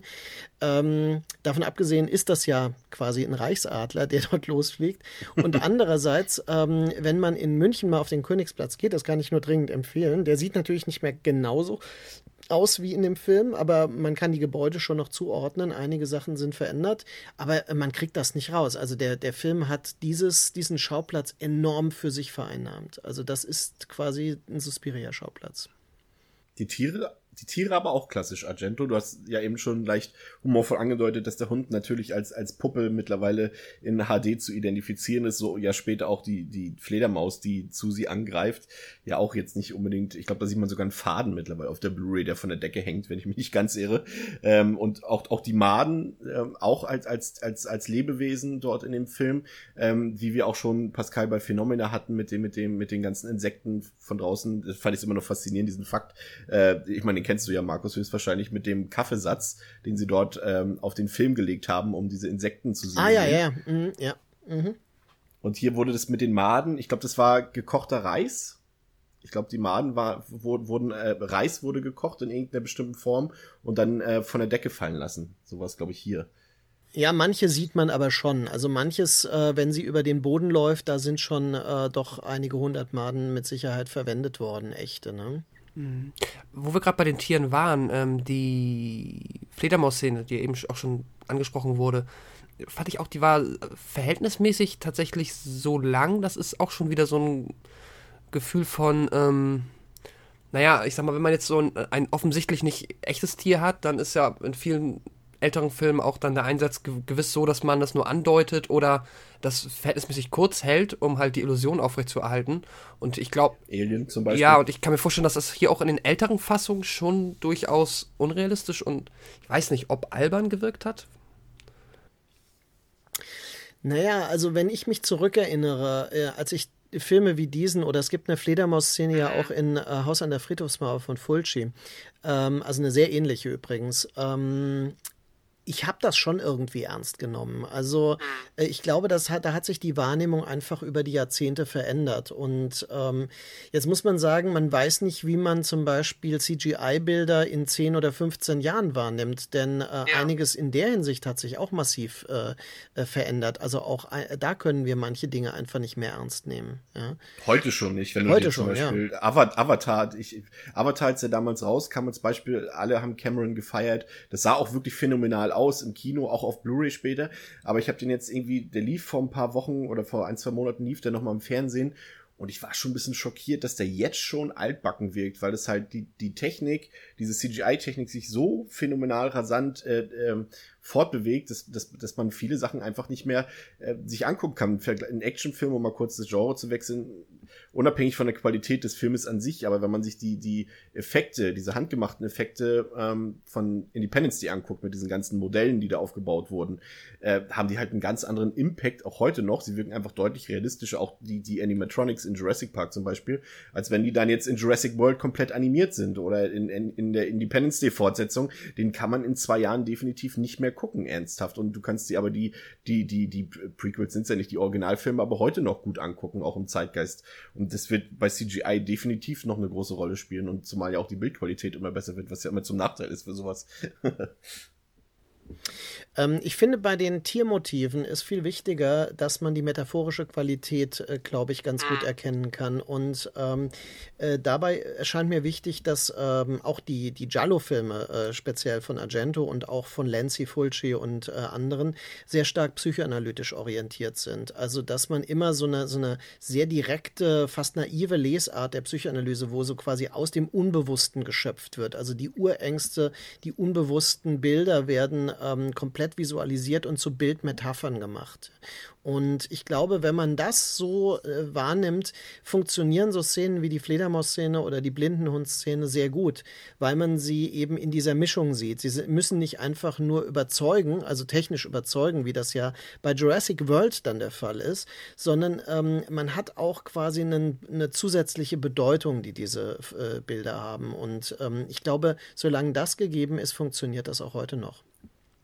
Ich fand auch die, die Szene mit dem nicht-Stacheldraht ähm, auch ziemlich irgendwie beängstigend. Ich finde, so eine, so eine Szenen sind immer, das sind dann die, die mir den Atem so ein bisschen rauben. Ich meine, ähm, eben gerade weil es eben kein Stacheldraht ist, sondern einfach nur Draht, aber sie darin so gefangen ist in diesem, also wenn, wenn ein Raum gefüllt ist mit einfach Dingen, da gibt's auch diese Szene, auch wieder jetzt unabhängig von der Qualität des Films, ich glaube, war es in diese, diese etwas überdramatisierte Spritzenszene in Saw 2 war es, glaube ich. Ja, ich weiß, was du meinst. Ein, man reingreift und wenn man dann rausgreift, dann schneidet man sich. Ja, und das hatte mich dann so ein bisschen erinnert und das ist auch so eine Szene, die so, so, so kraftvoll ist und auch so, ja, irgendwie Angst macht. Ähm, ist mir aber tatsächlich auch äh, erst aufgefallen durch, durch, durch euren Hinweis äh, im Audiokommentar, dass es kein Stacheldraht ist. Vorher, man denkt automatisch, man sieht diesen Draht und denkt, es ist Stacheldraht, aber wenn man so genau hinguckt, gerade in, jetzt in HD, sieht man es dann halt doch, aber es ist trotzdem nicht weniger bedrohlich dadurch. Ähm, das Haus würde ich gerne nochmal ähm, ansprechen, das Haus an sich. Wir hatten schon die, die Raumstruktur oder diese, diese labyrinthartige Struktur angesprochen. Da gibt's ja auch diesen lustigen Trivia-Effekt, dass Argento ähm, die Türgriffe hat höher äh, anfertigen lassen, damit die, die Darstellerinnen jünger wirken oder kleiner wirken. Er hatte ja, glaube ich, ich glaube, so war es ursprünglich angedacht, den Stoff ähm, zu verfilmen mit, mit, mit Kindern sozusagen oder mit, mit ja, Mädchen, die gerade am Anfang ihrer Pubertät sind, 12, 13 Jahre. Ich glaube, das hätte dann ähm, nicht so ganz gepasst im italienischen Kino, obwohl das ja eigentlich viel, sehr viel verträgt, das italienische Kino, aber ich glaube, das mit, mit so jungen Mädchen zu machen, das hätte dann ihm, glaube ich, keiner erlaubt. Deswegen hat er es ja dann mit älteren ähm, Schauspielerinnen gemacht, die aber trotzdem immer noch sehr kindlich wirken. Auch, auch die Hauptdarstellerin Jessica Harper hat ja eigentlich eine sehr kindliche Ausstrahlung, wie ich finde. Also sie wirkt jetzt, ich weiß jetzt nicht, wie alt sie war zum Drehzeitpunkt, aber sie wirkt eigentlich nicht älter zum Beispiel, als die damals 14-jährige Jennifer Connelly in Phenomena. Also ich glaube, da hat er auch so einen Hang zu. Ich denke, ähm, sie war, sie war schon über 20 zu dem Zeitpunkt. Sie hatte nämlich ähm, kurz vorher in dem Film Inserts Nahaufnahme mm, mit Richard Dreyfuss und Veronica Cartwright äh, gespielt. Und das ist ein Film über Stag-Filme, also so, so frühe Pornofilme der Stummfilmzeit. Und da spielt sie eine der Darstellerinnen, wo sie auch sehr ausführlich zu sehen ist, falls es jemanden interessiert. Und ähm, also dieser Film Inserts, äh, da war sie definitiv schon äh, mehr als volljährig zu dem Zeitpunkt. Es ist halt das Kindchenschema, das sie erfüllt mit ihrer hohen Stirn, den großen Augen und so weiter. Ne? Ähm, das äh, genau diesen Eindruck erzeugt. Aber eigentlich alle Darstellerinnen in dem Film sind um die 20 und spielen, als wären sie 14. Und das war eigentlich eine Regieanweisung. Also sie sollten dieses, wenn diese Mädels sich äh, streiten in der Umkleidekabine und sich die Zunge rausstrecken und so, das ist ja nicht ich meine, das ist ein Verhalten von 14-Jährigen, ja? ja? oder vielleicht jünger sogar. Und äh, das war so diese Idee, um auch wieder das Märchenhafte äh, quasi. Hänsel und Gretel sind ja auch Kinder, ne? und so weiter. Also hat man genau diese, äh, diesen Eindruck erzeugen wollen. Und richtig, das Haus ist deswegen so monströs gestaltet, damit man eben dieses, ähm, ja, diese kindliche Perspektive dann auch hat, ja. Ähm, ich mache jetzt mal einen kurzen Bruch hier. Äh, und bevor ich es nämlich vergesse, ich bin immer dafür bekannt, dass ich Sachen vergesse, deswegen spreche ich sie jetzt an. Das ist jetzt vollkommen, passt überhaupt nicht rein, aber wo wir, wo wir gerade bei Jessica Harper sind, ähm, ist mir eingefallen, dass ja auch in diesem Jahr noch ein Remake rauskommt. Ähm, ich glaube, für einen Filmliebhaber wie dich, Markus, ist es doch bestimmt erstmal eine Schreckensmeldung, oder? Ich meine, es ist auch ein italienischer Regisseur, der äh, ja auch schon ein paar Filme rausgebracht hat, aber schon die Besetzung hat bei mir etwas Grusel hervorgebracht, muss ich sagen. Also für die, für die Zuhörer, also ähm, Dakota Johnson soll, glaube ich, die Rolle von ähm, Susie einspielen. Ich glaube, Tilda Swinton soll die äh, Tanzschulleiterin spielen und Chloe Grace Moritz spielt auch mit und tatsächlich auch Jessica Harper. Ich bin mal gespannt, in welcher Form. Ich weiß nicht, weißt du da schon mehr? Ähm, nee, weil ich ganz bewusst, muss ich sagen, ähm, mich gar nicht mal mit diesen Trivia-Sachen beschäftige, äh, weil ich will den Film erst mal sehen. Ähm, und äh, mhm. nee, ich habe ein großes Herz dafür. Also da, ich bin schon sehr gespannt auf den Film. Ich werde ihm definitiv eine Chance geben. Ähm, ich denke, Remakes wurden immer gemacht. Das ist auch übrigens das Argument von Regisseuren oft, ähm, die gefragt werden, ja, warum nichts eigenes, nichts Neues und so weiter.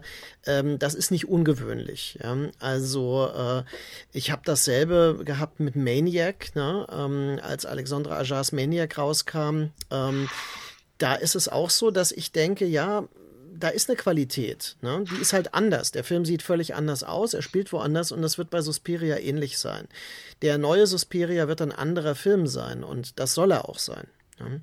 Und ich finde, Tilda Swinton ist doch eine gute Besetzung und ähm, äh, unter anderem und äh, ich hoffe, er wird seinen eigenen Stil finden und er scheint ja nichts nachzuahmen in der Hinsicht das ist, wie du, du hast eigentlich ein super Beispiel angebracht mit Maniac. Da ist es halt so, macht man halt ein Remake. Man bringt halt eigene Einflüsse. Sogar in diesem Fall ja eine komplett andere äh, Visualität als das Original. Ähm, das, das, dann ist es lobenswert. Also, okay, aus der Perspektive habe ich es noch nicht betrachtet. Ähm, ja, aber man, ja, in der Tat, man merkt schon, wenn Tilda Swinton mitmacht, dann wird es wahrscheinlich jetzt nicht so 0815-Ding wie, wie Freitag der 13. oder Nightmare on Elm Street werden. Das ist ja auch, Suspiria ist ja auch ein ganz anderes Original, weil es halt ähm, vielleicht im Mainstream-Kino auch gar nicht so bekannt ist, wie jetzt einfach ein Freitag der 13. oder Halloween, gerade in den USA. Ähm, Vielleicht ganz, ja. ganz kurz da, ähm, wenn man Neon Demon sieht, kann man diesen Film auch als eine Art Remake sehen. Also er ist zumindest inspiriert. Es geht ja auch um diese, diese Unschuld äh, von außen, also dieses, diese 16-Jährige, die halt dann in diese äh, äh, Albtraum-Traumwelt von LA kommt, in diese äh, Modesszene und dann ja auch ein Hexenhaus betritt. Ne? Also ja. bei äh, Neon Demon ist es ja definitiv so, dass es die Hölle, in die sie kommt. Ja? Und ähm, das äh, finde ich ähm, ist ein kreativer Umgang mit solchen, äh, mit solchen Einflüssen. Das muss also nichts Negatives sein. Mhm. Was? Den fand ich übrigens fantastisch, Neon Demon, muss ich ganz ja. ehrlich sagen. Den fand ich richtig gut. Den fand ich auch gut.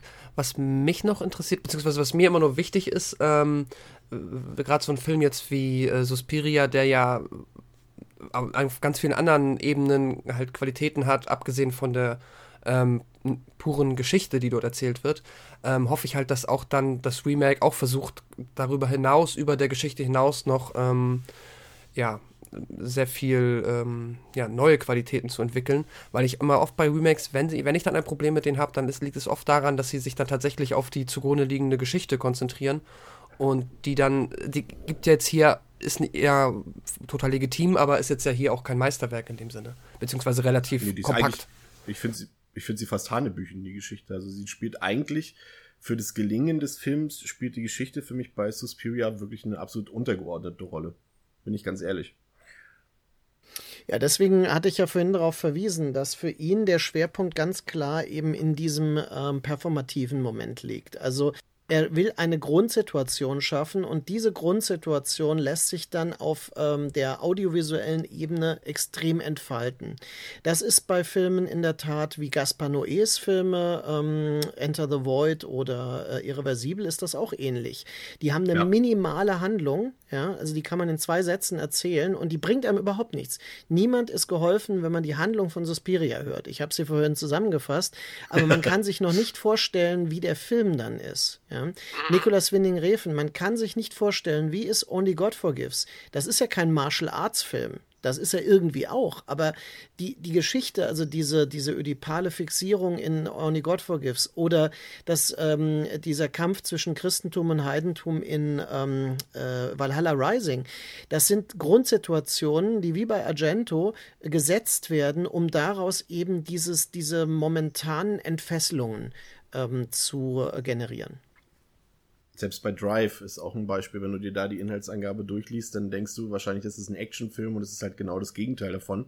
Und hat auch wieder einzelne Szenen, die halt dann letztendlich den ganzen Film ausmachen, sozusagen. Ähm, Jetzt komme ich aber nochmal zurück zur Besetzung. Wir hängen immer bei Jessica Harper fest. Dabei ist die Besetzung ja eigentlich des Films relativ interessant. Zum einen, weil wir, ähm, das hatten wir auch im Phenomena-Podcast schon erwähnt, dass Argento sich ja immer zu den italienischen Darstellern ja auch immer ähm, ausländische Leute dazu holt, entweder aus Amerika oder aus anderen europäischen Ländern. Und hier ist tatsächlich ein recht interessantes äh, ja, Konstrukt zustande gekommen. Ich finde aber schon interessant ähm, diesen Fakt. Udo, Udo Kier spielt ja mit, der spielt ja diesen ähm, Doktor, der quasi Susi über diesen Okkultismus aufklärt. Und ich glaube, das war so seine, einer seiner ersten Filme im Ausland. Und er selber hat gesagt, dass er diese Szene ähm, abgelesen hat, komplett für diese Szene, weil er einfach kein Englisch äh, so sprechen konnte, dass es tauglich gewesen wäre, seine Tonspur sozusagen aufzunehmen. Ähm, hat er sie einfach komplett abgelesen. Das fand ich interessant, weil man es auch, wenn man genau darauf achtet, so ein bisschen an seinen Augen sieht. das fand ich ganz gelungen. Ähm, aber ansonsten haben wir halt auch ähm, ähm, ja große Frauen des Kinos, äh, äh, Joan Bennett, große Schauspielerin, 40er, 50er Jahre. Ich glaube, das war sogar, ich glaube, das war sogar ihr letzter Film, oder? War das ihr letzter Film, Suspiria? Lass mich gerne mal kurz recherchieren. Ähm, abermals Wikipedia äh, habe ich da jetzt noch danach Devil's House, äh, wenn Mauern töten, 81 als, also es wäre dann der zweitletzte nach dieser Liste. Ja, okay, Das fragt war sich natürlich mal, was zuerst gedreht wurde. Ne? Das war ein Fernsehfilm. Also sie hat viel Fernsehen gemacht. Äh, ihre Kinokarriere war schon lange vorbei vorher. Also die ist eigentlich in den späten 50ern äh, zu Ende gegangen und danach hat sie im Fernsehen schon noch äh, auch mehrere Sachen danach noch gemacht. Und, aber das ändert ja nichts daran. Also ähm, klar, und dann natürlich gibt es Alida Valli, die war ja auch ähm, absolut etabliert zu dem Zeitpunkt schon. Was hat die gespielt? Der dritte Mann und Ice Without a Face, weiß ich noch. Ich, hat sie nicht auch in Inferno mitgespielt? Alida Valli. Das muss ich grad Ja, richtig. Ja, in einer, klar, in einer anderen Rolle. Ja, sie spielt da ähm, diese ähm, Haushälterin, also diese nicht ähm, Haushälterin, diese ähm, wie heißt denn das? Diese Concierge oder sowas, wenn ich mich richtig Ich glaub- erinnere. Ja, ja, irg- irgendwie sowas war da, genau. Die hat sie da auch mitgespielt. Und dann ähm, ist ein Film, hier ähm, Flavio Bucci spielt mit. Ähm, jetzt habe ich mir natürlich wieder nur den italienischen Titel aufgenommen. Ich habe sie jetzt im Englischen, steht's bei mir jetzt gerade da vorne im Regal, aber ohne Brille kann ich es nicht lesen. Ich glaube, Late Night Trains heißt der Film auf Englisch. Da steht gerade meine Shameless-Version auf DVD. Auf Italienisch war es äh, Ultimo Treno della Notte. Ich weiß nicht, kennst du den Film? Markus, das ist eigentlich ein ziemlich äh, gelungener Film. Was ist das nicht? Night Train to Venice? Ich, also, bei Titeln ist immer schwierig. Also das ist der mit den, Titel. Also ich äh, jetzt den, Also Den der. Mädchen in den Krallen teuflischer Bestien auf Deutsch. das war das mit der, mit dem, mit diesem äh, Vergewaltigung, Missbrauch im Zug von den beiden Genau, Mädchen. also da- so ein Genau. Quasi-Remake von Das letzte Haus links im Zug. Ja, genau. Der hat auch in Deutschland gespielt, ne? Der beginnt in München. ein. Genau. Ja, auch wieder München. Richtig, Da schließt sich der Kreis. absolut, ja. ja. Nee, Flavio Ähm, Bucci ist auf jeden Fall sehr bekannt. Also der hat ja auch viel in, in Mafia-Filmen und sowas. In Allein gegen die Mafia zum Beispiel hat er mitgespielt. Also da gibt es auch viele Bezüge. Wie, wie fandet ihr die Performances der Schauspieler? Ist ja auch immer so ein Thema bei Argento, das jetzt, oder gerade auch im italienischen Kino, es gibt ja viele Filme, wo die Darsteller glänzen, aber manchmal wirken sie auch gerade dann, wenn sie, wenn es sprachliche Probleme gibt, ähm, ein bisschen manchmal sehr, wie nennt man's, ähm, man mehr, hölzern ist das richtige Wort, genau. Wie habt ihr das bei Suspiria empfunden? Ich finde, da ist es eigentlich tatsächlich relativ gelungen, würde ich sagen. Also ich finde, Jessica Harper trägt den Film und sie ist auch die lebendigste eigentlich. Also sie ist wirklich so dieser, dieser vitale äh, Fixpunkt im Film. Ähm, die anderen Darsteller wirken zum Teil recht typenhaft. Also ähm, ich meine, wenn man zum Beispiel die Szene mit Rudolf Schündler, der spielt ja dann diesen Professor Milius, von dem sie, äh, an den sie von Udo Kier verwiesen wird Ja. der erklärt ihr ja dann auch nochmal die Welt der Hexen. Und ähm, ich finde eigentlich die ganze Szene, die ja dort am BMW-Turm gedreht ist, wo ja auch Rollerball übrigens gedreht wurde, äh, kurz vorher, ähm, die, das, dieses sehr futuristische Ambiente, kann man heute auch noch besuchen übrigens, sieht auch so aus. Zum Olympiapark, ne? Genau, im Olympiapark. Und ähm, ich finde, sowohl Udo Kier als auch Rudolf Schindler wirken extrem gesetzt, also so sehr äh, theoretische ähm, Entwürfe sind das. Das sind Typen, ähm, die eine bestimmte Funktion im Film erfüllen sollen, wo ich mich damals schon gefragt habe, ähm, Rudolf Schindler ist ja komplett rausgeschnitten gewesen aus der ursprünglichen äh, VHS-Fassung. Ne? Ah, okay. Also sie redet nur mit Udo Kier und dann kommt nichts mehr. Ja, und dann ist es wieder in der Schule. Und äh, Schindler ist ja auch so, ein, ähm, so eine graue Eminenz gewissermaßen, soll das ja darstellen, der aber dasselbe nochmal sagt, was Udo Kier vorher schon sagt. Das ist ganz eigenartig. Und ähm, das ist ja ein Schauspieler, der auch ähm, quasi so im deutschen Genre-Kino, im deutschen Fernsehen und so weiter ja ähm, äh, voll etabliert war zu dem Zeitpunkt. Ähm, und der spielt, und das ist total faszinierend, ich weiß nicht, ob das bekannt ist, der spielt ja auch in Friedkins Der Exorzist mit, da spielt er den deutschen Butler. Ah, okay, echt? Das wusste ich nicht. Ja, und äh, er spielt, der Karl heißt der, und der hat ja angeblich eine Nazi-Vergangenheit. Das wird im Film mal kurz angedeutet. Also der ist im Grunde, äh, hat da irgendwie so ein, das ist im Roman, glaube ich, auch nochmal. Und Friedkin interessiert das ja immer total, ähm, also diese politischen äh, Verweise. Und äh, das verbindet ihn mit Argento möglicherweise auch. Die. Jetzt habe ich es gerade vergessen, was ich wollte. Eben ich's. ähm, wie kamen wir jetzt darauf? Auf die Schauspieler? Schauspielerleistungen. Genau, du hattest gefragt, wie wir die Schauspieler finden. Ähm, Ach so, äh, genau. Ich war jetzt beim BMW Tower, genau. Und da wollte ich jetzt nochmal fragen, äh, weil ich es tatsächlich nicht gelesen habe. Ähm, wir hatten ja schon erwähnt, äh, Film spielt in Freiburg, wurde aber in München und in Kulissen in Rom gedreht. Ähm, Gibt es einen Grund, warum der Film nicht hätte gleich auch in München spielen können? Oder liegt es einfach daran, dass, dass, dass Argento sich gedacht hat, ich möchte das in, eine, in einen kleineren Ort spielen lassen als zum Beispiel München? Weißt du da irgendwas, Markus? Also ich kann da auch nur vermuten, das könnte man ihn tatsächlich mal fragen. Ähm, ich vermute, es geht wirklich darum, dass München einfach zu sehr ähm, äh, bekannt und belegt ist mit, mit Erwartungen und Vorstellungen. Und München auch die Idee dieser, äh, zumindest von Leuten, die noch nicht da waren, der Großstadt erfüllen würde, was ja ähm, jetzt nicht in der Atmosphäre der Stadt zu begründbar wäre. Äh, Freiburg zum Beispiel ähm, äh, ist da, wirkt da ein bisschen mystischer, ja, also geheimnisvoller. Das ist so eine Stadt, die ist dann noch weiter da in der Region, da kommt man da nicht so hin und so weiter. Und ich glaube, da geht diese Idee des Märchenhaften geht eher zusammen mit Freiburg als mit München. Also München ist dann doch sehr direkt, ja. Passt doch mit dem Schwarzwald. Ja. Der Schwarzwald ist natürlich ein märchenhafter Wald, ein düsterer, märchenhafter Wald. Ich finde ich finde es immer hochinteressant, wenn ausländische Produktionen ähm, an deutschen Schauplätzen spielen. Das ist immer faszinierend. Ich erinnere mich da immer an, an Demons zurück. Ähm, ich weiß gar nicht, wer es auf Deutsch heißt, auch Dämonen, glaube ich, ne?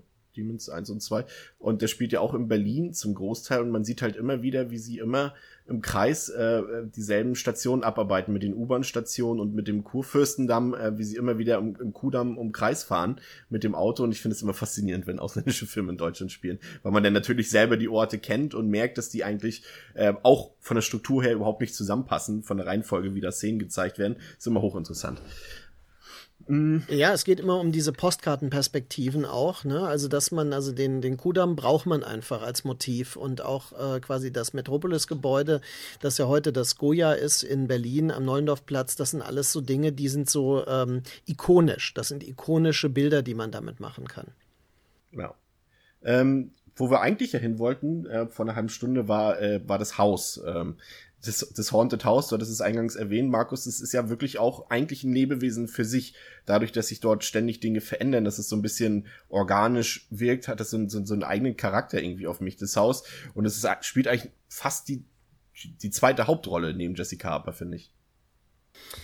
Ja gut, das ist eine selbsterklärende Frage jetzt. ähm, das Haunted House äh, ist in der Gothic Fiction bereits etabliert als eben so ein, ähm, ein eigenes Wesen, eigener Charakter, also ein Ort mit eigenem Charakter. Es ist auch ähm, ein, ein mythischer Ort, also einer, der nach eigenen Gesetzen funktioniert und so seine eigene äh, Gründungsgeschichte mit sich trägt und in dem quasi die Zeiten in eine zu fallen scheinen. Also in dem Moment, wo man diesen Ort betritt, löst sich quasi die Zeitlichkeit etwas auf und ähm, das macht vielleicht auch diesen diesen Reiz aus, dass gerade diese Tanzakademie in Suspiria, die ist ja aus der Zeit, Erasmus von Rotterdam ist äh, vorne gewürdigt. Äh, das sind alles ähm, quasi äh, lange in der Geschichte zurückgehende äh, Zusammenhänge, die da angedeutet werden, die nicht wirklich Sinn machen. Das hat keinen direkten Zusammenhang. Aber dann im Zusammenhang mit der Motivik von Eschers äh, Zeichnungen ist es natürlich auch ein unmöglicher Ort. Also mit einer zyklischen äh, Qualität, also mit diesem im Kreis, das war ja eben schon ein Thema, im Kreis sich bewegen, das ist ja das Zyklische des Mythos. Also der Mythos erzählt quasi eine immer wiederkehrende Geschichte, des, äh, die Wiederkehr des Gleichen in gewisser Weise. Und ähm, genau wie die mythischen Geschichten sich wiederholen, äh, sind diese Orte quasi welche, wo man immer wieder zum selben äh, Ausgangspunkt zurückkommt, also äh, die einen zutiefst verwirren können. Was da ja auch ganz gut passt, ist dann tatsächlich auch noch der Kreis, dass das mehr oder weniger mit beginnt, dass sie im Regen vor der Schule steht und dann auch wiederum die letzte Szene ist, wie sie im Regen vor der Schule steht würde ich auch nochmal Ja, das ist auch wieder, der Regen löst ja in gewisser Weise, das kann man ja aus eigener Erfahrung auch ähm, äh, sagen, der löst ja so ein bisschen die, die äh, Umgebung auf. Also so richtig dichter Regen äh, behindert ja auch den Blick und macht ja. das Ganze diffuser und so weiter und äh, löst es förmlich in, in Flüssigkeit auf. Und ähm, das, glaube ich, hat sehr viel von diesem, ähm, von diesem geheimnisvollen Charakter, der für die Gothic Fiction schon wichtig ist. Da ist immer Gewitter und Regen und so weiter. Also wenn man sich ähm, äh, Edgar Allan Poe Geschichten durchliest und so weiter. Ne? Die Bade die Badeszene fand ich auch sehr interessant, ähm, als äh, Susi da mit ihrer äh, Kollegin da im, im, Wasser schwimmt und die Perspektive immer wechselt. Ihr hattet jetzt auch, äh, ich will jetzt nicht sagen, ich habe äh, die Szene für mich selbst entdeckt, tatsächlich durch, durch äh, dich, Markus, und durch, durch Kai Naumann. Ähm, das ist mir nie so bewusst gewesen, wie viel interessant auch technische Aspekte eigentlich in dieser Badeszene stecken, dass ja die Kamera äh, an der Wasseroberfläche ist und dann wieder oben auf diesen Balkon hinwechselt. Das hat so eine, so eine Bedrohung halt in ein, eigentlich einer alltäglichen Szene und das fand ich hochinteressant und, und seitdem ist die Szene für mich auch eine meiner Favoriten in dem Film. Fand ich richtig toll. Ja, die ist ja im, ähm, im Volksbad gedreht in München. Das kann man heute noch nutzen. Ne? Also das äh, ist ein Schauplatz, den man genauso besuchen kann und auch sollte. Sehr reizvoll. Äh, ich wurde kürzlich von jemandem darauf hingewiesen, ähm, dass, äh, dass das Bad war, wo, ähm, also um zu diesem politischen Aspekt nochmal zu kommen, wo angeblich ähm, Hitler vor seiner Machtergreifung, als er noch verarmt war, ne, ähm, mhm. Äh, immer hingegangen ist, weil er sich nicht waschen konnte zu Hause und dann ist er dort in die dieses Volksbad gegangen und hat dort quasi seine Hygiene äh, unternommen. Und das natürlich ein sehr bizarrer ähm, Zusatz, ähm, in, wenn man sich diese Szene noch vorstellt, ergänzt sich aber ganz gut mit den bewusst ausgewählten Schauplätzen. Denn natürlich würde niemand aus Freiburg nach München ins äh, Volksbad gehen. Ne? Das ist natürlich nicht um die Ecke. Nee, das stimmt. Ähm, ja, ähm, kommen wir langsam, ähm, wir bewegen uns langsam Richtung Ende. Ähm, Pascal, ähm, jetzt so als ganzes Konstrukt und für dich als jemand, der den Film jetzt zum ersten Mal gesehen hat, oder du hast ihn beziehungsweise du hast ihn ja jetzt tatsächlich gestern zweimal schon gesehen, ähm, wie hat dir der Film jetzt gefallen? Auch so ein bisschen im Vergleich zu deinem ersten Agento, den du gesehen hast, zu Phenomena. Ähm, ja, ich habe ja, also Hörer, die jetzt schon länger zuhören, wissen ja, dass ich auch sehr für dieses audiovisuelle, besondere, abstrakte sehr zu haben bin. Und ähm, ja, ich, mir hat der Film sehr gut gefallen. Ich bin jetzt mir selber noch nicht ganz einig, ob ich jetzt, ähm, also mit meiner begrenzten ähm, Agento-Expertise, ob ich jetzt Phenomena noch, ähm, ja, noch ein bisschen, ob der mich noch ein bisschen mehr berührt hat, beziehungsweise ob der mich noch ein bisschen mehr begeistert hat. Ähm, ja, aber genau all diese Qualitäten, die Suspiria hat, sind halt tatsächlich auch welche, die ich immer sehr hoch schätze. Und schon allein durch die ja, Audiovisualität, die Musik, der Score und ähm, ich mag tatsächlich sogar die Geschichte, auch wenn sie auf den Bierdeckel passt, aber ähm, so die Grundgeschichte, diese Gothic-Hexen, dieser Aufbau der Geschichte, das, sogar das finde ich interessant. Also eigentlich hat der Film nichts, was mich jetzt wirklich, ähm, ja, was mir nicht gefällt. Natürlich ist das auch ein Film, der über einen gewissen Zeitraum äh, auch mal anstrengend ist und der nicht durchweg unterhält. Also nicht durchweg dafür da ist, ähm, Spaß zu machen, aber ähm, er ja, hat mich, also meine Aufmerksamkeit die ganze Zeit gefordert und das hat mir sehr viel Spaß gemacht. So. Wie, Markus, wie ordnest du Suspiria jetzt aus deiner wirklich persönlichen Perspektive so im Gesamtwerk Argento ein? Ist es so dein Favorit oder sind da eher vielleicht die früheren äh, Jelly bei dir so im höheren Ranking? Ähm, der erste Argento-Film, den ich gesehen habe, ist Tenebrae gewesen. Und zudem oh, okay. habe ich auch einen sehr engen Bezug, weil es ist ja so ein bisschen so eine Metafiktion, also der, der mordende Künstler gewissermaßen. Ähm, das äh, ist äh, im Grunde, äh, gibt es verschiedene Aspekte in Argentos Werk. Also Spiria ist definitiv sein bester Horrorfilm, meiner Meinung nach, und sein schönster. Und ähm, ich finde, bei den Jello-Thrillern gibt es ähm, einiges zu sagen. Also das Geheimnis der schwarzen Handschuhe ist ein Pionierwerk gewesen. Also der wirklich so, der, der hat das gemacht, was ähm, Sergio Leone für den Italo-Western gemacht hat mit für eine Handvoll Dollar. Er hat gewissermaßen Bild- und Tonformeln vorgegeben für spätere Werke. Und das macht ihn so wichtig, meiner Meinung nach. Und ähm, Opera ist ein Film, der zum Beispiel diese geniale Bildmetapher mit den ähm, Nadeln unter den Augen hat. Also das zum Sehen zwingen. Das ist auch sehr wichtig eigentlich für Argentos Werk. Äh, insofern würde ich sagen, ja, Suspiria ist für mich ähm, ein wichtiger Argento-Film, insofern, dass er eben diese eine Spielart perfekt verkörpert. Und er ist möglicherweise im italienischen Horrorkino auch einer der ikonischen Filme. Ähm, ich mag auch sehr ähm, äh, die äh, The Beyond, die Geisterstadt der Zombies von äh, mhm. Lucio Fulci zum Beispiel, der aber ohne Suspiria wohl nicht denkbar wäre. Also der sich sehr stark auch daran orientiert im Nachhinein. Ja.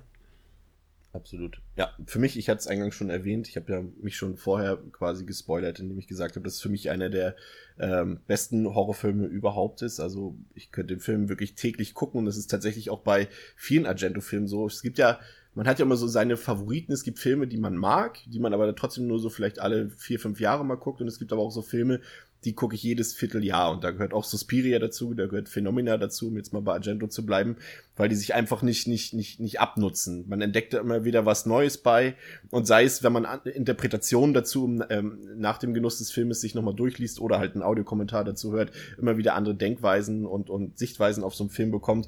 Und da ist bei Suspiria gibt's halt so unglaublich viel zu entdecken, das äh, ja für mich absolut äh, das äh, ja, qualitative Meisterwerk von Argento ist, auch wenn es jetzt persönlich mein Guilty Pleasure Phänomena bleibt. Aber ähm, ja. Ähm, zum Abschluss, bevor wir dich verabschieden, Markus, ähm, ist es bei uns ja auch so üblich, dass ähm, unsere Gäste jetzt nicht vielleicht unbedingt äh, den Zuhörern noch ihre drei absoluten Lieblingshorrorfilme äh, preisgeben, aber so vielleicht drei Horrorfilme, vielleicht jetzt nicht gar nicht mal so bekannte im Mainstream, äh, die du unseren Zuhörern mit mitgeben kannst, die sie sich auf jeden Fall mal anschauen sollten, was so deine persönlichen Favoriten sind. Fällt dir da was ein? ja, sicher. Das Problem ist eher, dass mir relativ viel einfällt. Ähm, aber ich könnte vielleicht einiges sagen. Also, ähm, was mir sehr viel bedeutet, ist äh, filmhistorisch gesehen der Film Cat People von Jacques Tourneur äh, aus den 40er Jahren. Das ist gewissermaßen der Film noir des Horrorfilms. Äh, es ist einer der ersten psychologisch funktionierenden Horrorfilme, der also quasi so diesen Gothic-Horror-Stil ähm, wegführt vom, vom Übernatürlichen hin zum, zur psychologischen Bedrohung, zur sexuell-psychologischen Bedrohung auch. Das finde ich äh, sehr beeindruckend in diesem 40er-Jahre-Film. Also wer Film Noirs sowieso mag und die von Jacques Tourneur, wie zum Beispiel Goldenes Gift, das ist ja einer seiner Kriminalfilme aus der Zeit, der sollte unbedingt den alten Cat People sich angucken. Und äh, auch später hat er tolle Sachen gemacht. Zum Beispiel Night of the Demon ist einer seiner späteren Horrorfilme, die ich sehr schätze. Dann äh, bin ich ein großer Anhänger, wie viele meiner Generation, von Texas Chainsaw Massacre von 1974, also Toby Hoopers Film. Das ist natürlich eher ein Terrorfilm, wie ich ihn ja nennen würde, nicht unbedingt ein klassischer Horrorfilm, äh, der aber quasi die Bedrohung, die durch die Menschen dort äh, ausgeht, äh, ins, ins äh, wirklich grauenvolle ja ähm, übersteigert hat. Und deswegen kann man ihn schon als einen American Gothic äh, Horrorfilm interpretieren. Der ist nun sehr bekannt mittlerweile und ja auch verfügbar zum Glück. Ähm, aber wer ihn noch nicht kennt, äh, Texas Chainsaw von 1974 ist wirklich ein Pionierwerk. Und dann würde ich von neueren Filmen ähm, noch sagen äh, Martyr von äh, Pascal Logier.